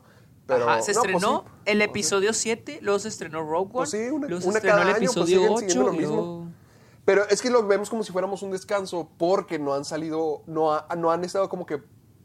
En lugar de anunciar más cosas, han estado cancelando más cosas y han estado moviendo más cosas como que a la plataforma más pequeña en lugar de seguir haciendo películas. Por eso se siente como que un descanso. Yo siento que eso se refieren, un descanso de Star Wars en el cine, que hasta ahorita ya es como que ya, saquen el episodio Ah, sí, sí, sí. O- o- nueve. obviamente, en, o- obviamente en el cine. Pero pues es que también ponte a pensar. Salió, salió esta, el episodio 7 en diciembre del 2015, creo.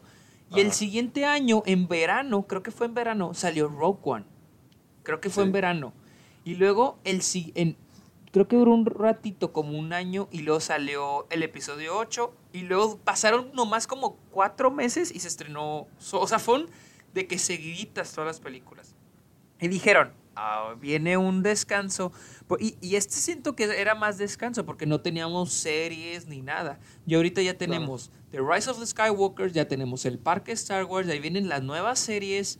Entonces, no, no siento que sea tanto un descanso, es el que ya, ya está por acabar. Pero Mm, así un descanso, un descanso, pues. No, pues no, lo que, no- hace poquito estaba. A- a que, no sé, eh, que no la semana pasada vimos eso, que, ya- que tenían como que para hacer los siguientes 10 años de Star Wars. Pues obviamente lo tienen, porque pues gastaron una millonada por Star Wars, le van a sacar hasta el Pues, última- la última gota de jugo a esa franquicia. Entonces, obviamente ya han de planear, tener planeada, yo creo que hasta 15 años de Star Wars. Ay, O sea, pero también- no, no, tomar un descanso sí es la decisión totalmente indicada. Ahorita la gente ya todos se están poniendo en contra de Star Wars, así que sí se me hace Sí, más sí, eso sí. sabio para Y es algo arriesgado. Bueno. Sí, sí, es algo arriesgado. Pero bueno. Y tenemos más controversias. Roman Polanski, sí, el famoso Roman Polanski. El famosísimo es que huyó acusado a Europa para poder- nuevamente para poder hacer sus cosas. para poder Está hacer sus siendo cosas. acusado por violación. Ah, Otra vez. la- El buen. Ay, no, qué ¿cuál buen? El Roman Polanski es el violador ese, güey. No mames, o sea, por una, Sí, una o sea, actriz francesa que lo acusa de violación en el Por una actriz 75 francesa cuando que ella tenía tenía 18 años, ok, en el 75, en el 75. cuando, ajá, cuando ella dice Ajá. que fue, fue espera, espera, por lo este hizo güey. en Francia, lo hizo en Francia. Ah, no sé, Porque, que sí. ah, mira, No o sea, seguro. el tipo literalmente huyó de Estados Unidos para escapar de lo que pasó con, con Sí. lo de la- las chicas menores de edad. O sea, es- escapó, es un prófugo de la ley. California. Que se fue a Europa para seguir... ah, Que, ajá, y ahorita se fue, se fue a Europa para poder escapar de eso y seguir haciendo su cine a gusto allá. Ahora, si dices que también tiene acusaciones estando allá, dime, ¿lo pueden seguir persiguiendo? Puede ser como que no, ya extracredítenlo o, o no, no sé qué pueda pasar. Porque si ya tiene también acusaciones en Europa, porque al parecer está, eh, eh, está viendo estas acusaciones en Francia, o sea, ya también tiene gente más en contra allá. O sea, sí es como, ¿cuá- ¿qué es lo que procede aquí? Se junta Europa y se junta Estados Unidos como para decir, órale, ya, ya llevémoslo ante la ley, o el sujeto solamente va a escapar a, a Asia ahora y va a poder seguir haciendo sus películas desde allá. O sea, ¿qué es lo que, qué es lo que procede? Siendo un hombre que burló, que ha estado burlando la ley durante tanto tiempo y de hecho que sigue en el negocio burlando la ley, donde todos saben lo que hizo, si es de que, pues, que sigue, o sea, cómo se maneja esta Sí, situación. exacto. Sí, ahora. Ay, no, no, no lo voy a decir. Iba a decir, todavía no sabemos si es verdad o no, pero. Ah, por, por bueno, supuesto, ok, por seamos, supuesto. profe- se- se- seamos profesionales. Pero- todavía no sabemos ah, si lo que dice esta mujer es verdad no, o no. no, pero no. neta, el güey, eh, el güey, eh, no es algo que me sorprenda si es verdad, la, la neta. O sea, y no, ese, ese es el punto. El sujeto, verdad, ya, el sea, sujeto ya se le demostró lo, lo anterior y lo anterior hasta tenía que ver con pedofilia. Y esta, esta, estamos Sí, hablando de una chica de 18 años. eh, ya- o sea, el sujeto ya está haciendo cosas bastante fuertes desde hace mucho tiempo y eso ya se le confirmó. Por eso es lo mismo que si esto fuera real, pues no me sorprende. Sí, vamos a ser profesionales. Sí, Quién sabe si pasó o no, porque pues sí, esto sería solamente empeorar la situación de un hombre. Pero ya el sujeto ya demostró una vez lo que es capaz de hacer. Sí, sí. Esta vez, si, si, si, si, dice ma- mañana, no, culpable, ah, pues sí, tiene sentido. O sea, se escapó de un país entero, escapó de un continente para poder estar bien. O sea, sí sabemos de lo que es capaz de hacer.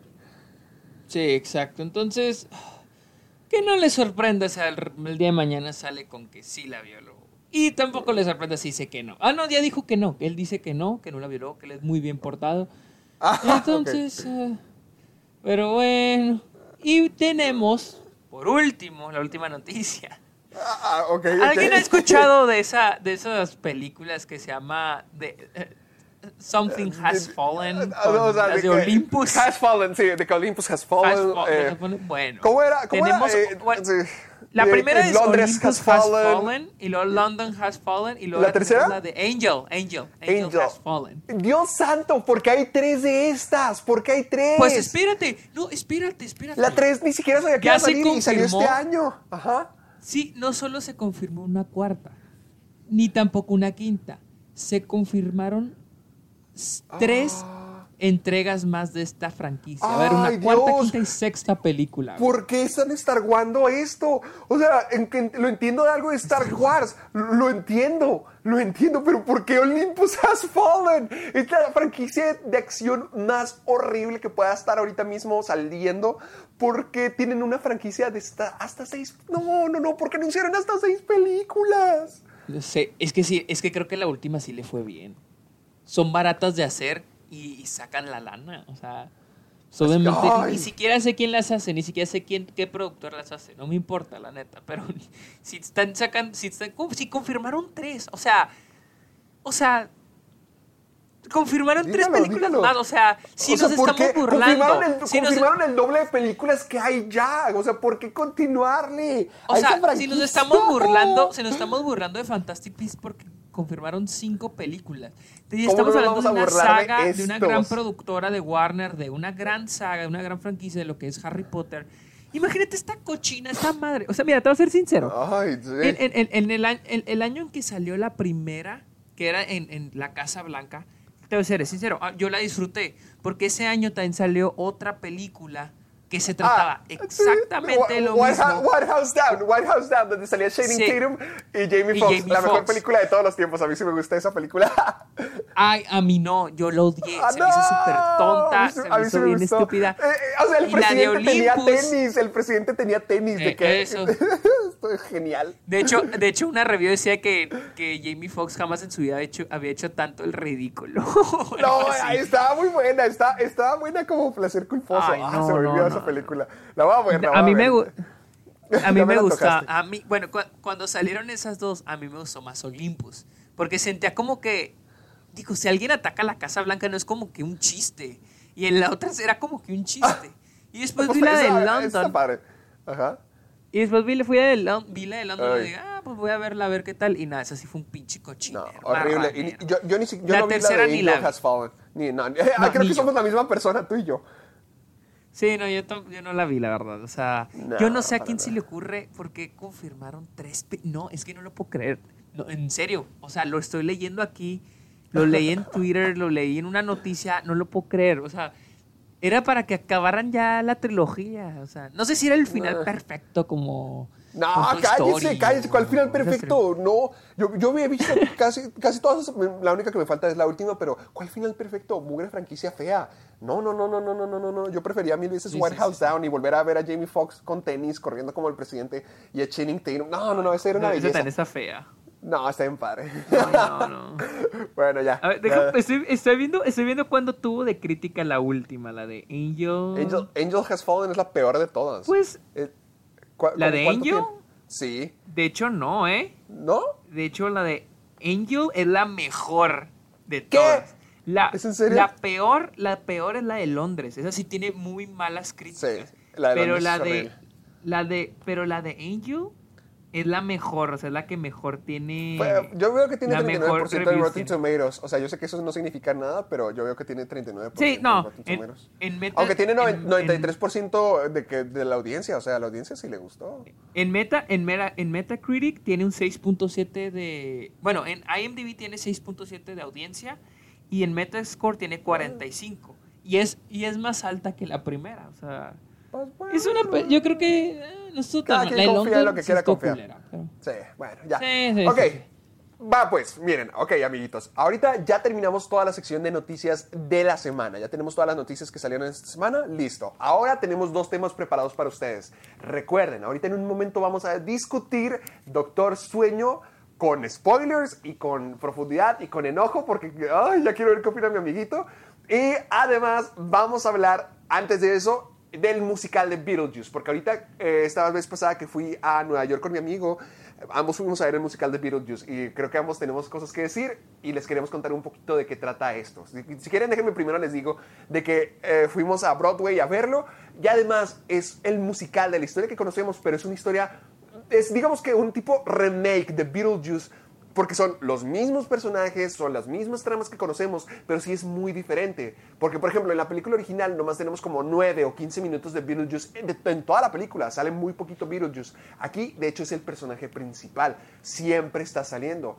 Ya, mientras que en la película pasada quería engañar a Adam y a Bárbara para poder como que liberarlo y poder hacer de las suyas.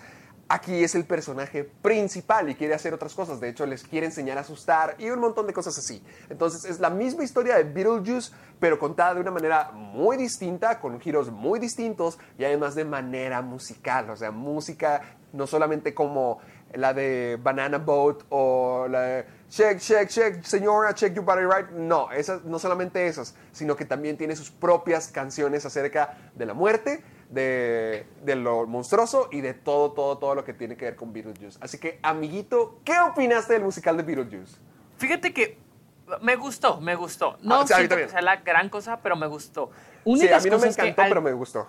Al inicio me gustó mucho, pero creo que lo, fue, lo perdió la obra. O sea, al principio A ver. fue de que Beetlejuice era eh, eh, el hecho de que el personaje estaba consciente de que estaba en una obra. Sí, a mí me encantó eso.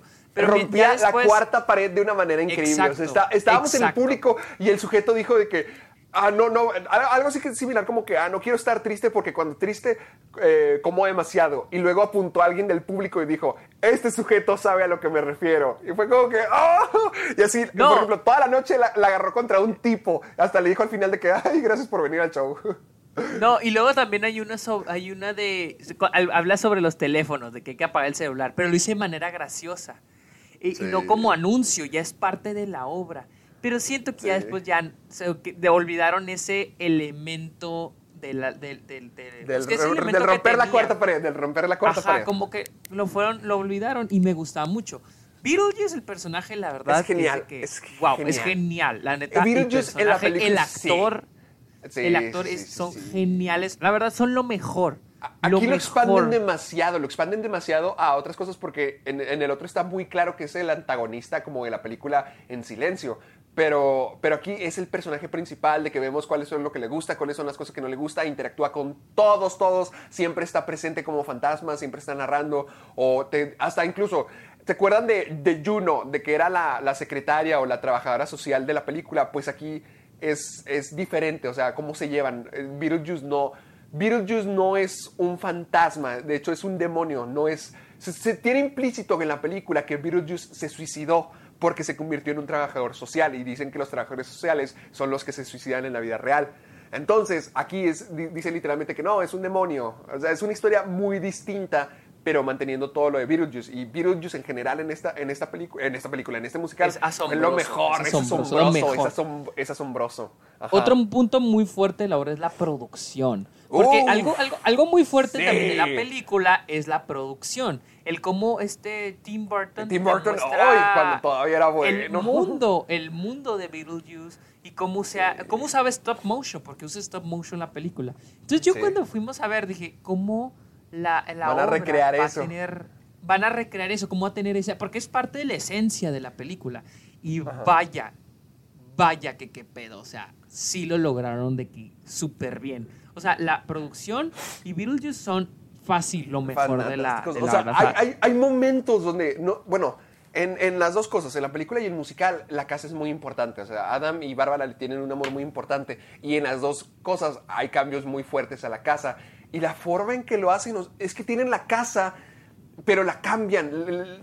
Tienen una casa muy antigua y luego cuando llega Dalia la logran cambiar y al mismo tiempo cuando llega Beetlejuice tienen un proyector sobre la casa que cambia todo el parecer. De todo lo que hay adentro lo cambia. Entonces hay mucho que puede cambiar dentro de la casa, hay mucho que puede surgir dentro de la, de, de la escenografía. ¿Se acuerdan de las serpientes de arena que, que siempre están tiseando en la, en- en la película? Aquí también están y son gigantescas y, y- y es increíble. Hasta hay un momento en la obra donde Sergio me dijo como que, ay, mira la sombra de la casa, porque había la sombra como que de un árbol en, en- una casa y, y nomás estaba recreado, no había ningún árbol ahí, pero era Sí, para no hacer había la ningún imagen. árbol. Y era, era para hacer como que la ilusión de que estábamos en el techo. Y sí funciona totalmente. Sí, es una. Sí hay mucha, mucha producción ahí. Sí, de, exagerada y muy bien hecha, o sea, muy, o sea, y la tecnología implementada es de que, wow. Y, y a mí, ¿y sabes qué se me hace bonito? Es de que te pones a pensar de cómo estas obras, pues obviamente tienen que acudir al- al- a, todo lo práctico, a lo más práctico pues posible. sí. Y cómo tenemos películas llenas de CGI. Eso, O sea, dices, es cierto. O sea, como, esta, esta- o sea, como estas obras, ah, pues acuden a, a- a- pues tienen que hacerlo, a lo más práctico, a cosas muy prácticas. Y tenemos películas repletas de CGI, repletas. O sea, ya que ya es ni, ya ni te crees lo que estás viendo. Y esta obra, la verdad, se me hizo muy genial. La también. producción se me sorprendió, o sea, de que, wow. O sea, como algo así puede entras- hacerse con efectos prácticos, como algo como Exacto. el gusano de arena puede hacerse con efectos prácticos. Genial. No, hay un montón de cosas que dices, verga, güey, o sea, es, es- se siente mágico, se siente muy Sí, mágico. Sí, se siente muy mágico. Sí, pero también tiene puntos malos. Ah, mira, a, a- mí, bueno, antes de hablar de los puntos malos, o sea, sí me gustó el musical, me gusta muy padre en lo que dice Sergio de la producción, me encanta Beetlejuice, me encanta ver a los personajes, en general se me hace una idea muy buena para hacer un musical, pero sí tiene puntos malos que puedo resaltar. Y bueno, por ejemplo, para, para mí fueron dos cosas las que puedo decir de que no me gustaron o que hacían más lenta mi experiencia, y esos fueron Adam y Bárbara. Y también las canciones, porque en general, o sea, las canciones están muy padres y dejan, sal- dejan mostrar el mejor lado cantante de los actores, o sea, cantan Sí, muy los actores bien. cantan súper bien. Muy- sobre todo Li- Lidia, maldita sea, Lidia. sí. oh, Lidia es quien tiene más canciones en la película y Dios, qué bien De canta. hecho, ella, esa chavita creo que sí es algo famosa. Creo que salió en una Oh. película en la de I'm, I'm the number four o I'm the four. Soy el número cuatro, algo así. Creo que salió. bueno, bueno. Ajá. Creo que sí es algo famosita. Y este. Canta increíble, increíble. Canta genial. Canta, No o sea, sí de que te explota la cabeza.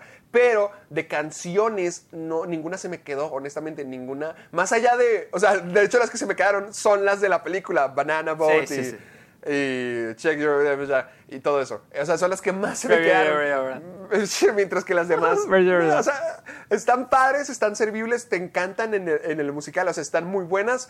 Sin embargo, no, no, no se me quedó ninguna. o sea, no, ninguna, se me, ninguna me encantó de las canciones. Sí. Y, y- y uno también, un problema de, la, de ahí es los personajes.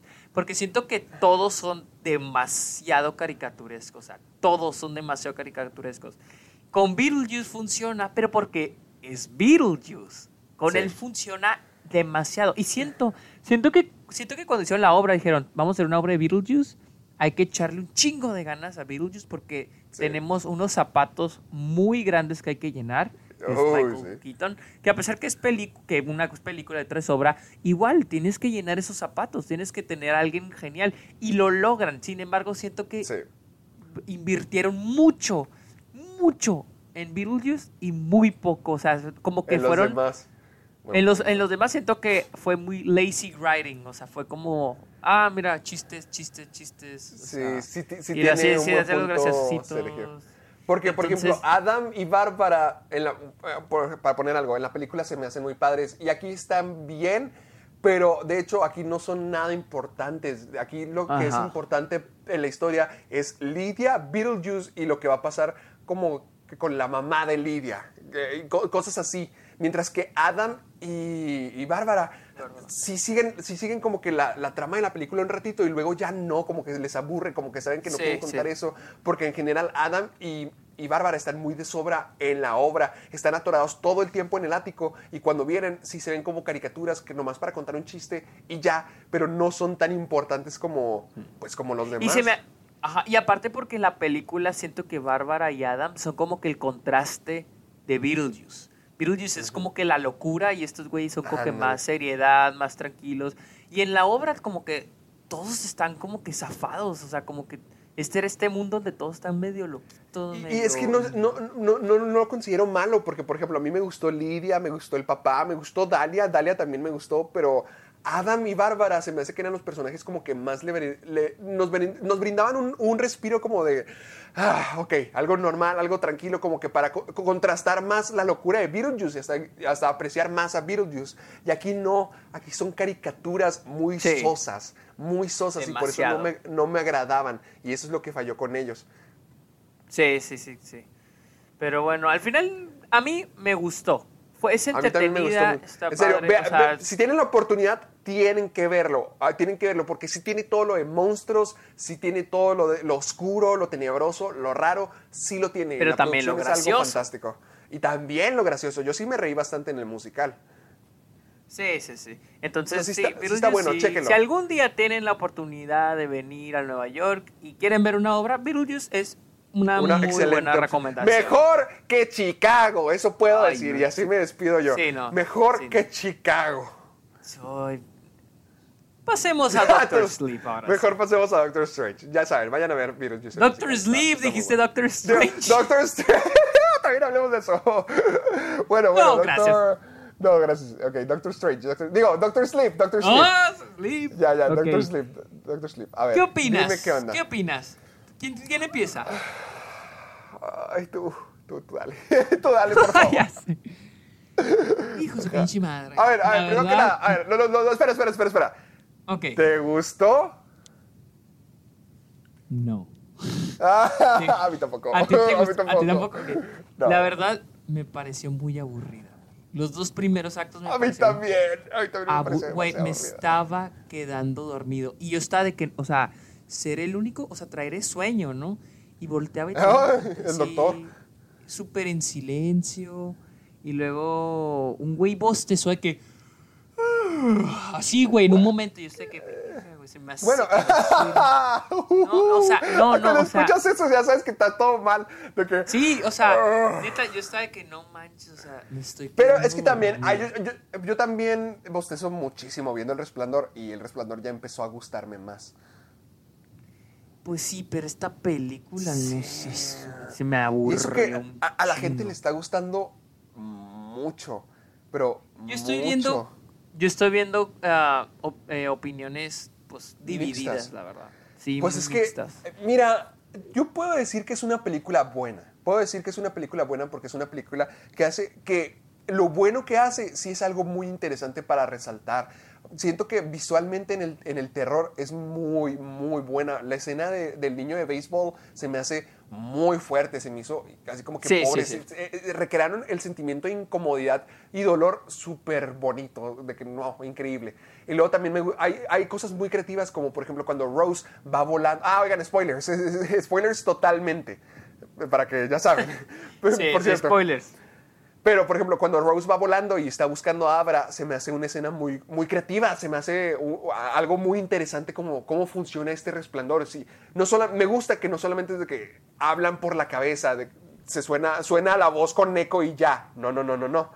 Sino que eh, eh, eh, hacen algo visualmente interesante con el concepto del resplandor. Y luego también meten más cosas. Me gusta mucho Rose the Hat, me encantó Rebecca Ferguson como el personaje, me gusta mucho Ewan McGregor y, y siento que a veces ma- mantienen ese tono del resplandor bastante bien y hacen tributos muy geniales como las recreaciones de algunas escenas, algunas. Me gusta mucho la escena de trabajo donde está Danny platicando con, con Bruce Greenwood y es la misma oficina que El Resplandor, la misma oficina de Stuart Ullman. Y luego también me gusta mucho al final de la película cuando están en el Overlook y hacen la recreación de, de las escaleras con Rose the Hat e Ewan McGregor. Eso se me hizo también muy padre. Mm, Pero aparte de eso, siento que la película falla enormemente en ser una secuela al Resplandor y en ser una adaptación al libro de Doctor Sueño. Ah, O sea, Mira, para yo mí no se me hace una mala película, pero no me gustó. A mí, yo no he leído el libro, la verdad.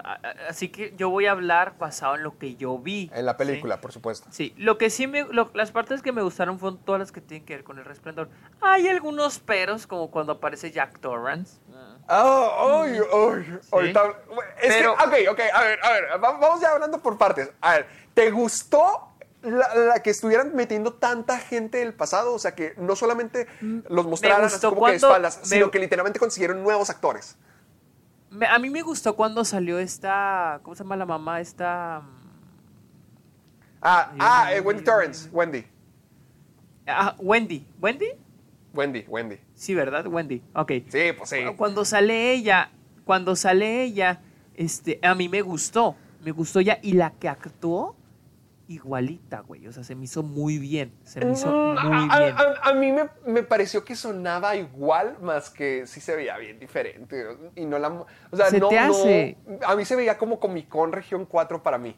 Porque se veía tan parecido. Es que se veía tan parecido y sonaba tan parecido que cuando ves que están vestidos de la misma manera, con el mismo estilo de pelo, con, con la misma personalidad, con todo, lo, notas. Es que sobre todo con una película como El Resplandor, tú sabes quiénes son Jack Nicholson y, quién es Shelley sí, Duvall. sabes cómo son y tienen caras muy, muy icónicas. O sea, por, por, esa película sus rostros han sido como que muy icónicos por las caras de miedo de Wendy, por la locura de Jack Nicholson. Son muy reconocibles por eso, por sus interpretaciones.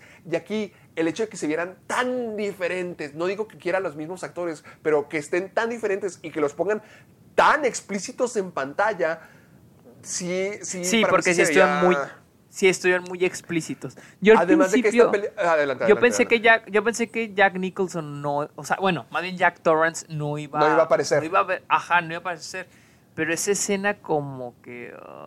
sí, ah, ¿Qué opinaste de ver a, Jack Nicholson, entre comillas, otra vez? Porque por un momento pues poco a poco fue saliendo más como que de, lo que Jack Nicholson iba mostrando en la película original, porque al principio era igual, estaba fingiendo ser alguien más y luego poco a poco se va como que convirtiendo en Jack Nicholson, en Jack Torrance y quiero saber qué opinaste tú porque a mí no me gustó. ¿Que apareciera Jack Torrance? Sí me gustó que apareciera Jack Torrance porque si había alguien que apareciera, quería que apareciera él, porque en, igual en Doctor Sueño, en el libro, hay un momento de Jack Torrance que es un momento hermoso, Sergio, así que casi me hace llorar. Y yo quería ver si lo iban a poner en la película porque dije, es un momento demasiado bonito que no tiene nada que ver con el resplandor ni la visión de Jack Torrance de Stanley Kubrick. Y aquí, pues sí pusieron a, Jack Torrance, más no lo pusieron en el momento del libro. Y aquí, de hecho, aquí lo expandieron eh, su rol en el libro.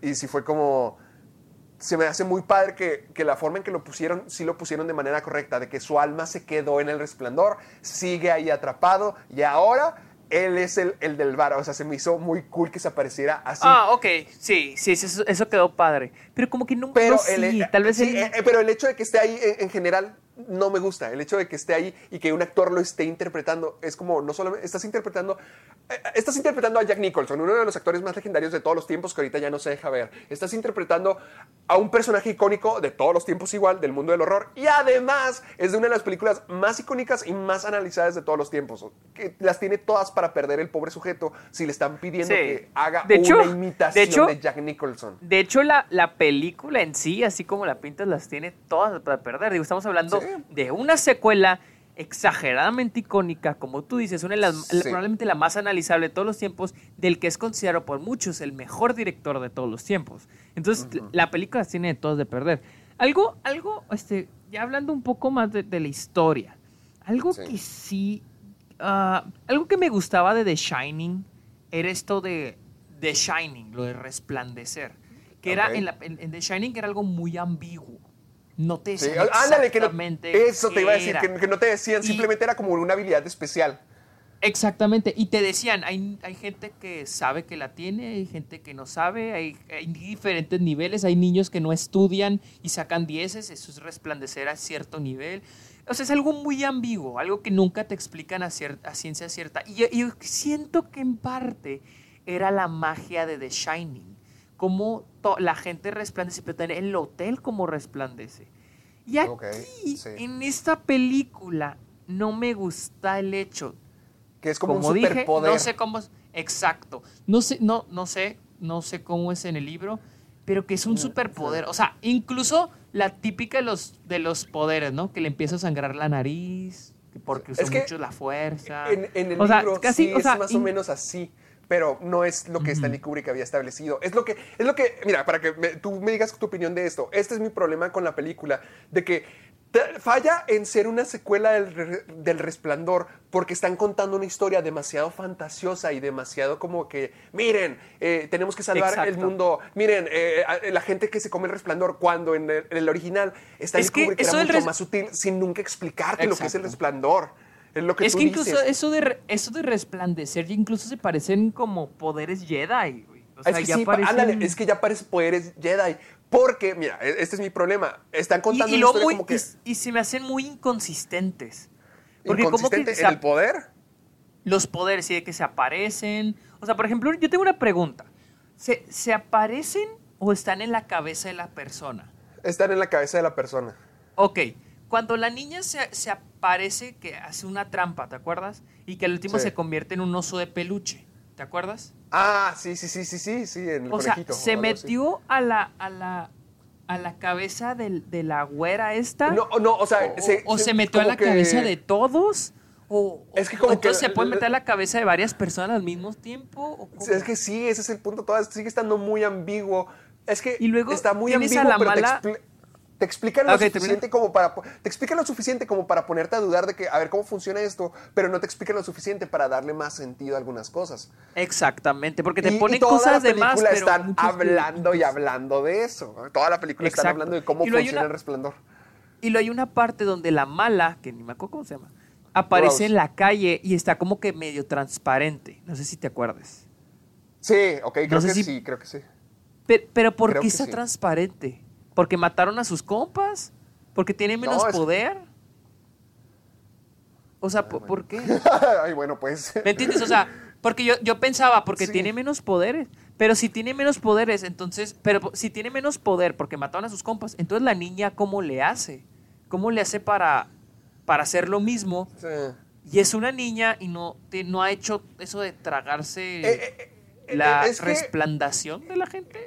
O es que es muy, es muy raro porque la película sí hace varias cosas bien, como ya lo mencionamos, hasta incluso con, continuando el tono de Stanley Kubrick, pero siento que es una historia, en general a mí el libro no me gusta, no me gusta el libro porque no me gusta la historia, ya que se me hace muy muy ridículo a- hacer las dos historias en el libro o en, en la, en la película, que ahora la secuela para el resplandor sea de unos vampiros que chupan resplandor. Se me hace muy, muy, muy como, no, no va, se me hace muy, ya muy fantasioso. Sí, Mientras- exacto. Es que es a, lo que voy. O sea, yo no he leído el libro y pues es el pedo. O sea, el Sí, libro es no- igual, o sea, la- es una adaptación súper fiel, créeme, es una adaptación súper fiel aparte del, de lo del final del, del, del resplandor. Bueno, al final de esta película es lo único diferente, el tercer acto, pero en general es una película muy, muy fiel.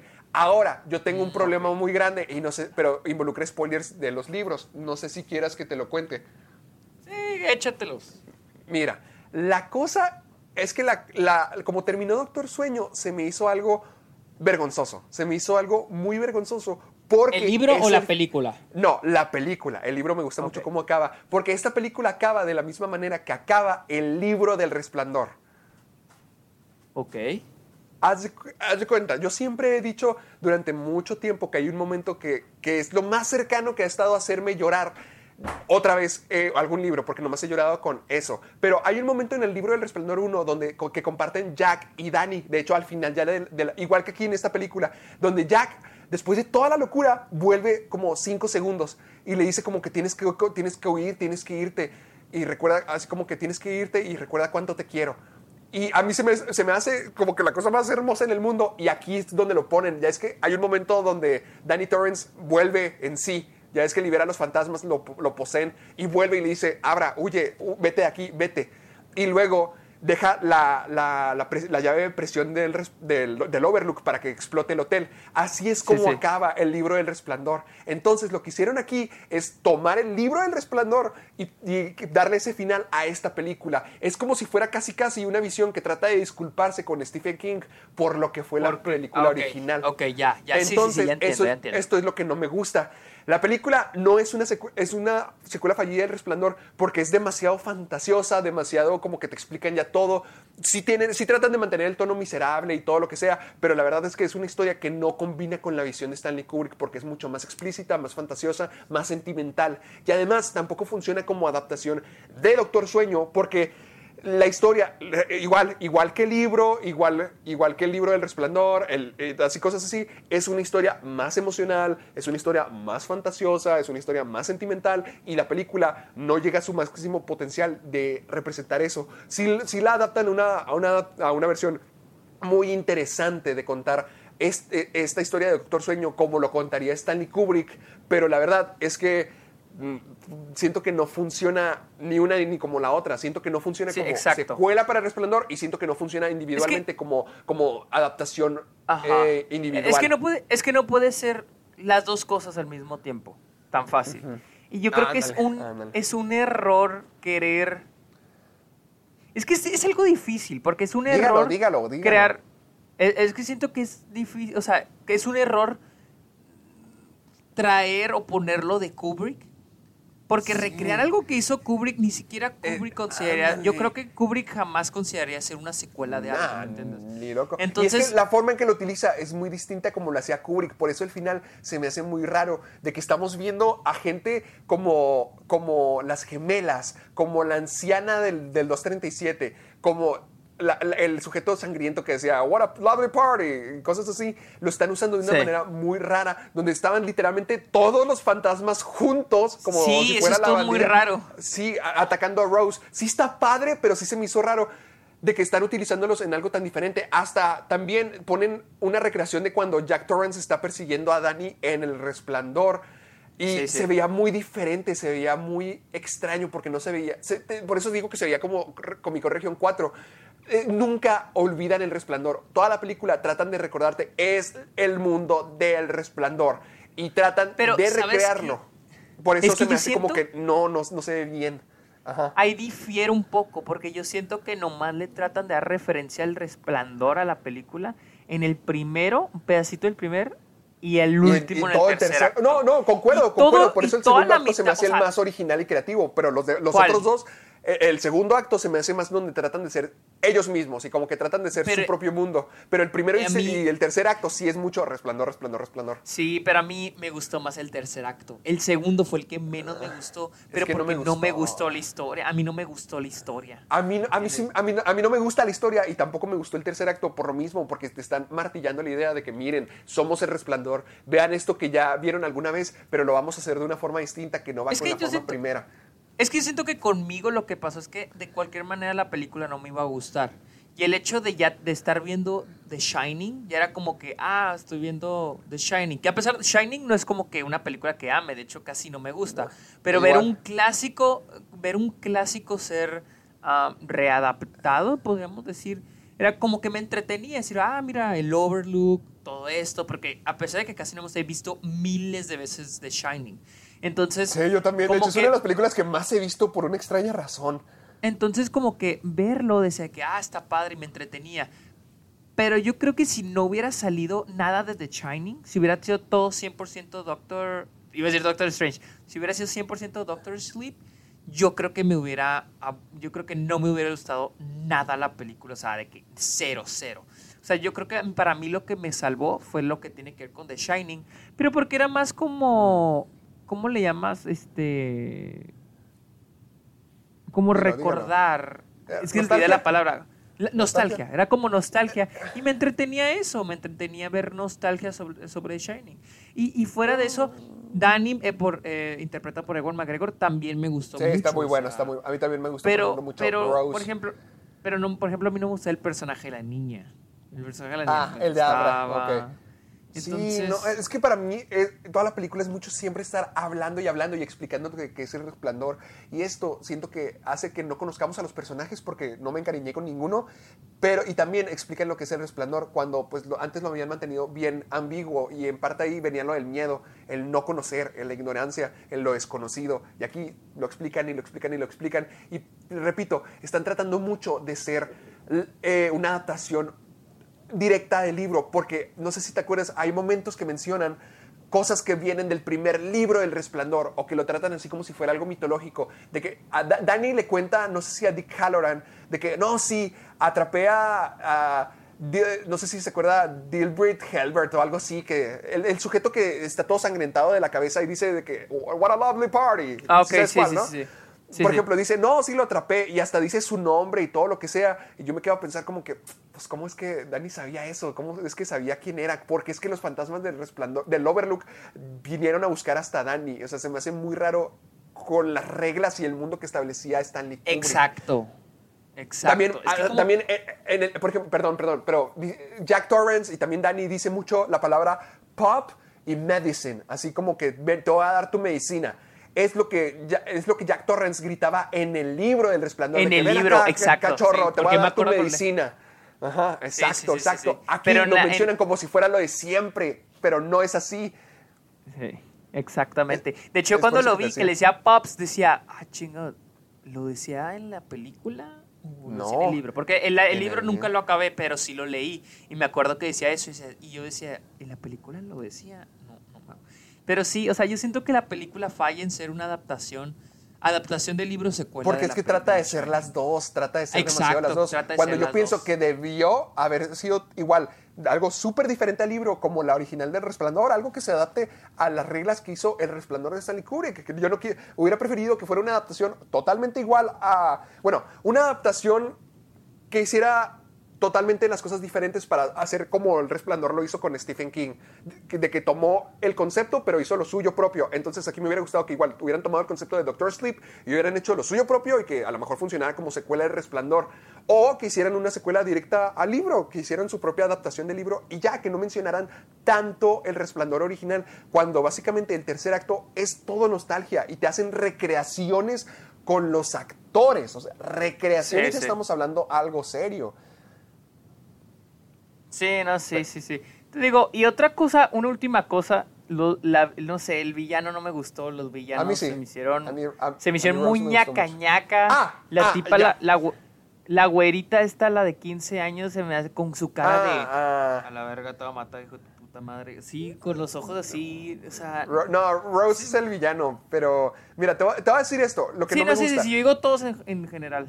No, no, no, sí, sí, te entiendo, pero Rose me gusta mucho. Rose, Rose y lo- la secta esa de True Not no me gustan en el libro para nada, se me hacen muy patéticos. Aquí me gusta Rose, pero la secta se me, se me sigue haciendo bien patéticos porque hablan como que sí, eres grandioso, comiste con reyes, la Pero, pero, no, nunca ganan. O sea, nomás tienen una escena que los establece como una amenaza, que siento yo que es la escena del béisbol, y como quiera, la primera escena que tienen cuando se comen a Violet. Pero la escena de béisbol siento que la única que los establece como una amenaza real. A partir de ahí, Abra y Dani los engañan demasiado, de que les, les Sí. hacen demasiadas trampas y los logran derrotar demasiado. Que Y como nunca para ser unos güeyes que han vivido toda la vida, pues dices, Ajá. como dicen, Es que es- colmillo, ¿no? entiendo que son gente que se sabe que, que son más débiles que Abra, que Abra tiene un súper resplandor, pero aún así los engañan demasiado hasta el punto donde ya no los, ya no los crees como, como villanos, porque a, Rose le engañan mucho, mucho, mucho, y en el libro es igual, o sea, nunca son una amenaza en realidad. Es la cosa, y aquí tampoco lo son, se los friegan demasiado. No, pues. ¿Qué calificación le diste a.? Le di un Resplandor 7-2 tú? porque sigo creyendo que es una película muy creativa, sigo creyendo que es una película muy interesante y una película muy efectiva en ciertas cosas de horror y horror visual y continuando algunas cosas que hizo Stanley Kubrick. O sea, es una película efectiva, siento yo, pero sí es una película que a mí me aburrió, es una película donde yo me estaba a punto de dormir, es una película que no me gusta porque yo, yo en lo personal siento que fracasa como adaptación o como película propia o como secuela de Resplandor. Siento que está tratando de ser todo eso al mismo tiempo y que no puede ser las dos cosas al mismo tiempo. Y que por eso termina siendo una experiencia medio confusa y medio rara, pero aún así siento que es una película buena que no me gustó. Y yo por eso le di un 7-2. Bueno, yo ¿Tú le daría un. Yo le daría un 6.7. 6.6. Ok, de hecho, por un momento casi le daba un 6-8, pero, pero sí, no, te- concuerdo contigo, Mito. Concuerdo Fuiste contigo. generoso, fuiste Fui generoso. gener- sí, fui benevolente esta vez. Pero Pero bueno, muy bien, amiguito. Aquí es donde vamos a cerrar ya todo el programa porque el sujeto va a ver el padrino otra vez al cine. Este baboso. Uh, parte 2. Uh, estoy emocionado. Y Uh, fantástico. bueno, eso es todo por nuestra parte. Tus ¿Dónde redes, te seguimos, mi amigo? ¿Dónde te se- Ah, ah, Ah, ¿yo primero? me dijiste bien. No, yo primero. Tú, Eh, a sí, mí me- tú, a tú mí me primero. pueden- A mí me pueden seguir como Caja de Películas en YouTube, Facebook y Twitter, Caja de Películas. Además, de y pueden encontrar ahí, de hecho, el review sin spoilers, pero pues ya les creo que les va a valer queso, pero pueden encontrar mi review propio ahí en el canal. Pero también me pueden seguir en Instagram como soy Héctor Portillo. Y yo estoy en Twitter e Instagram como el Sergio Muñoz. El Sergio ya se lo cambió. Ah, eh, Ya el me lo Sergio cambié, Muñoz. Más fácil. El Sergio Muñoz. Muy bien, muy bien. Ya saben que pueden encontrar el Club de los Amargados en las plataformas diferentes que son Spotify, iBox y iTunes. Ya saben que nos pueden descargar y que nos, que acompañemos a donde quiera que vayan. Muchísimas gracias como siempre por escuchar nuestro programa y no olviden seguirnos en nuestras redes sociales, al igual que compartir el Club de los Amargados. Recuerden, algo muy importante, cada vez que compartan algo de- del Club de los Amargados, utilicen el hashtag Soy Amargado. A mí me gustaría que el próximo programa ya contestáramos preguntas de, la, de la audiencia, así que vamos a ver, ahí Uh, vamos sí. a estar Ahí vamos a hablar en nuestras redes para que estén muy, muy, muy atentos. Pero les agradecemos mucho que nos acompañen en esta ocasión y los esperamos para el próximo episodio. Nos vemos.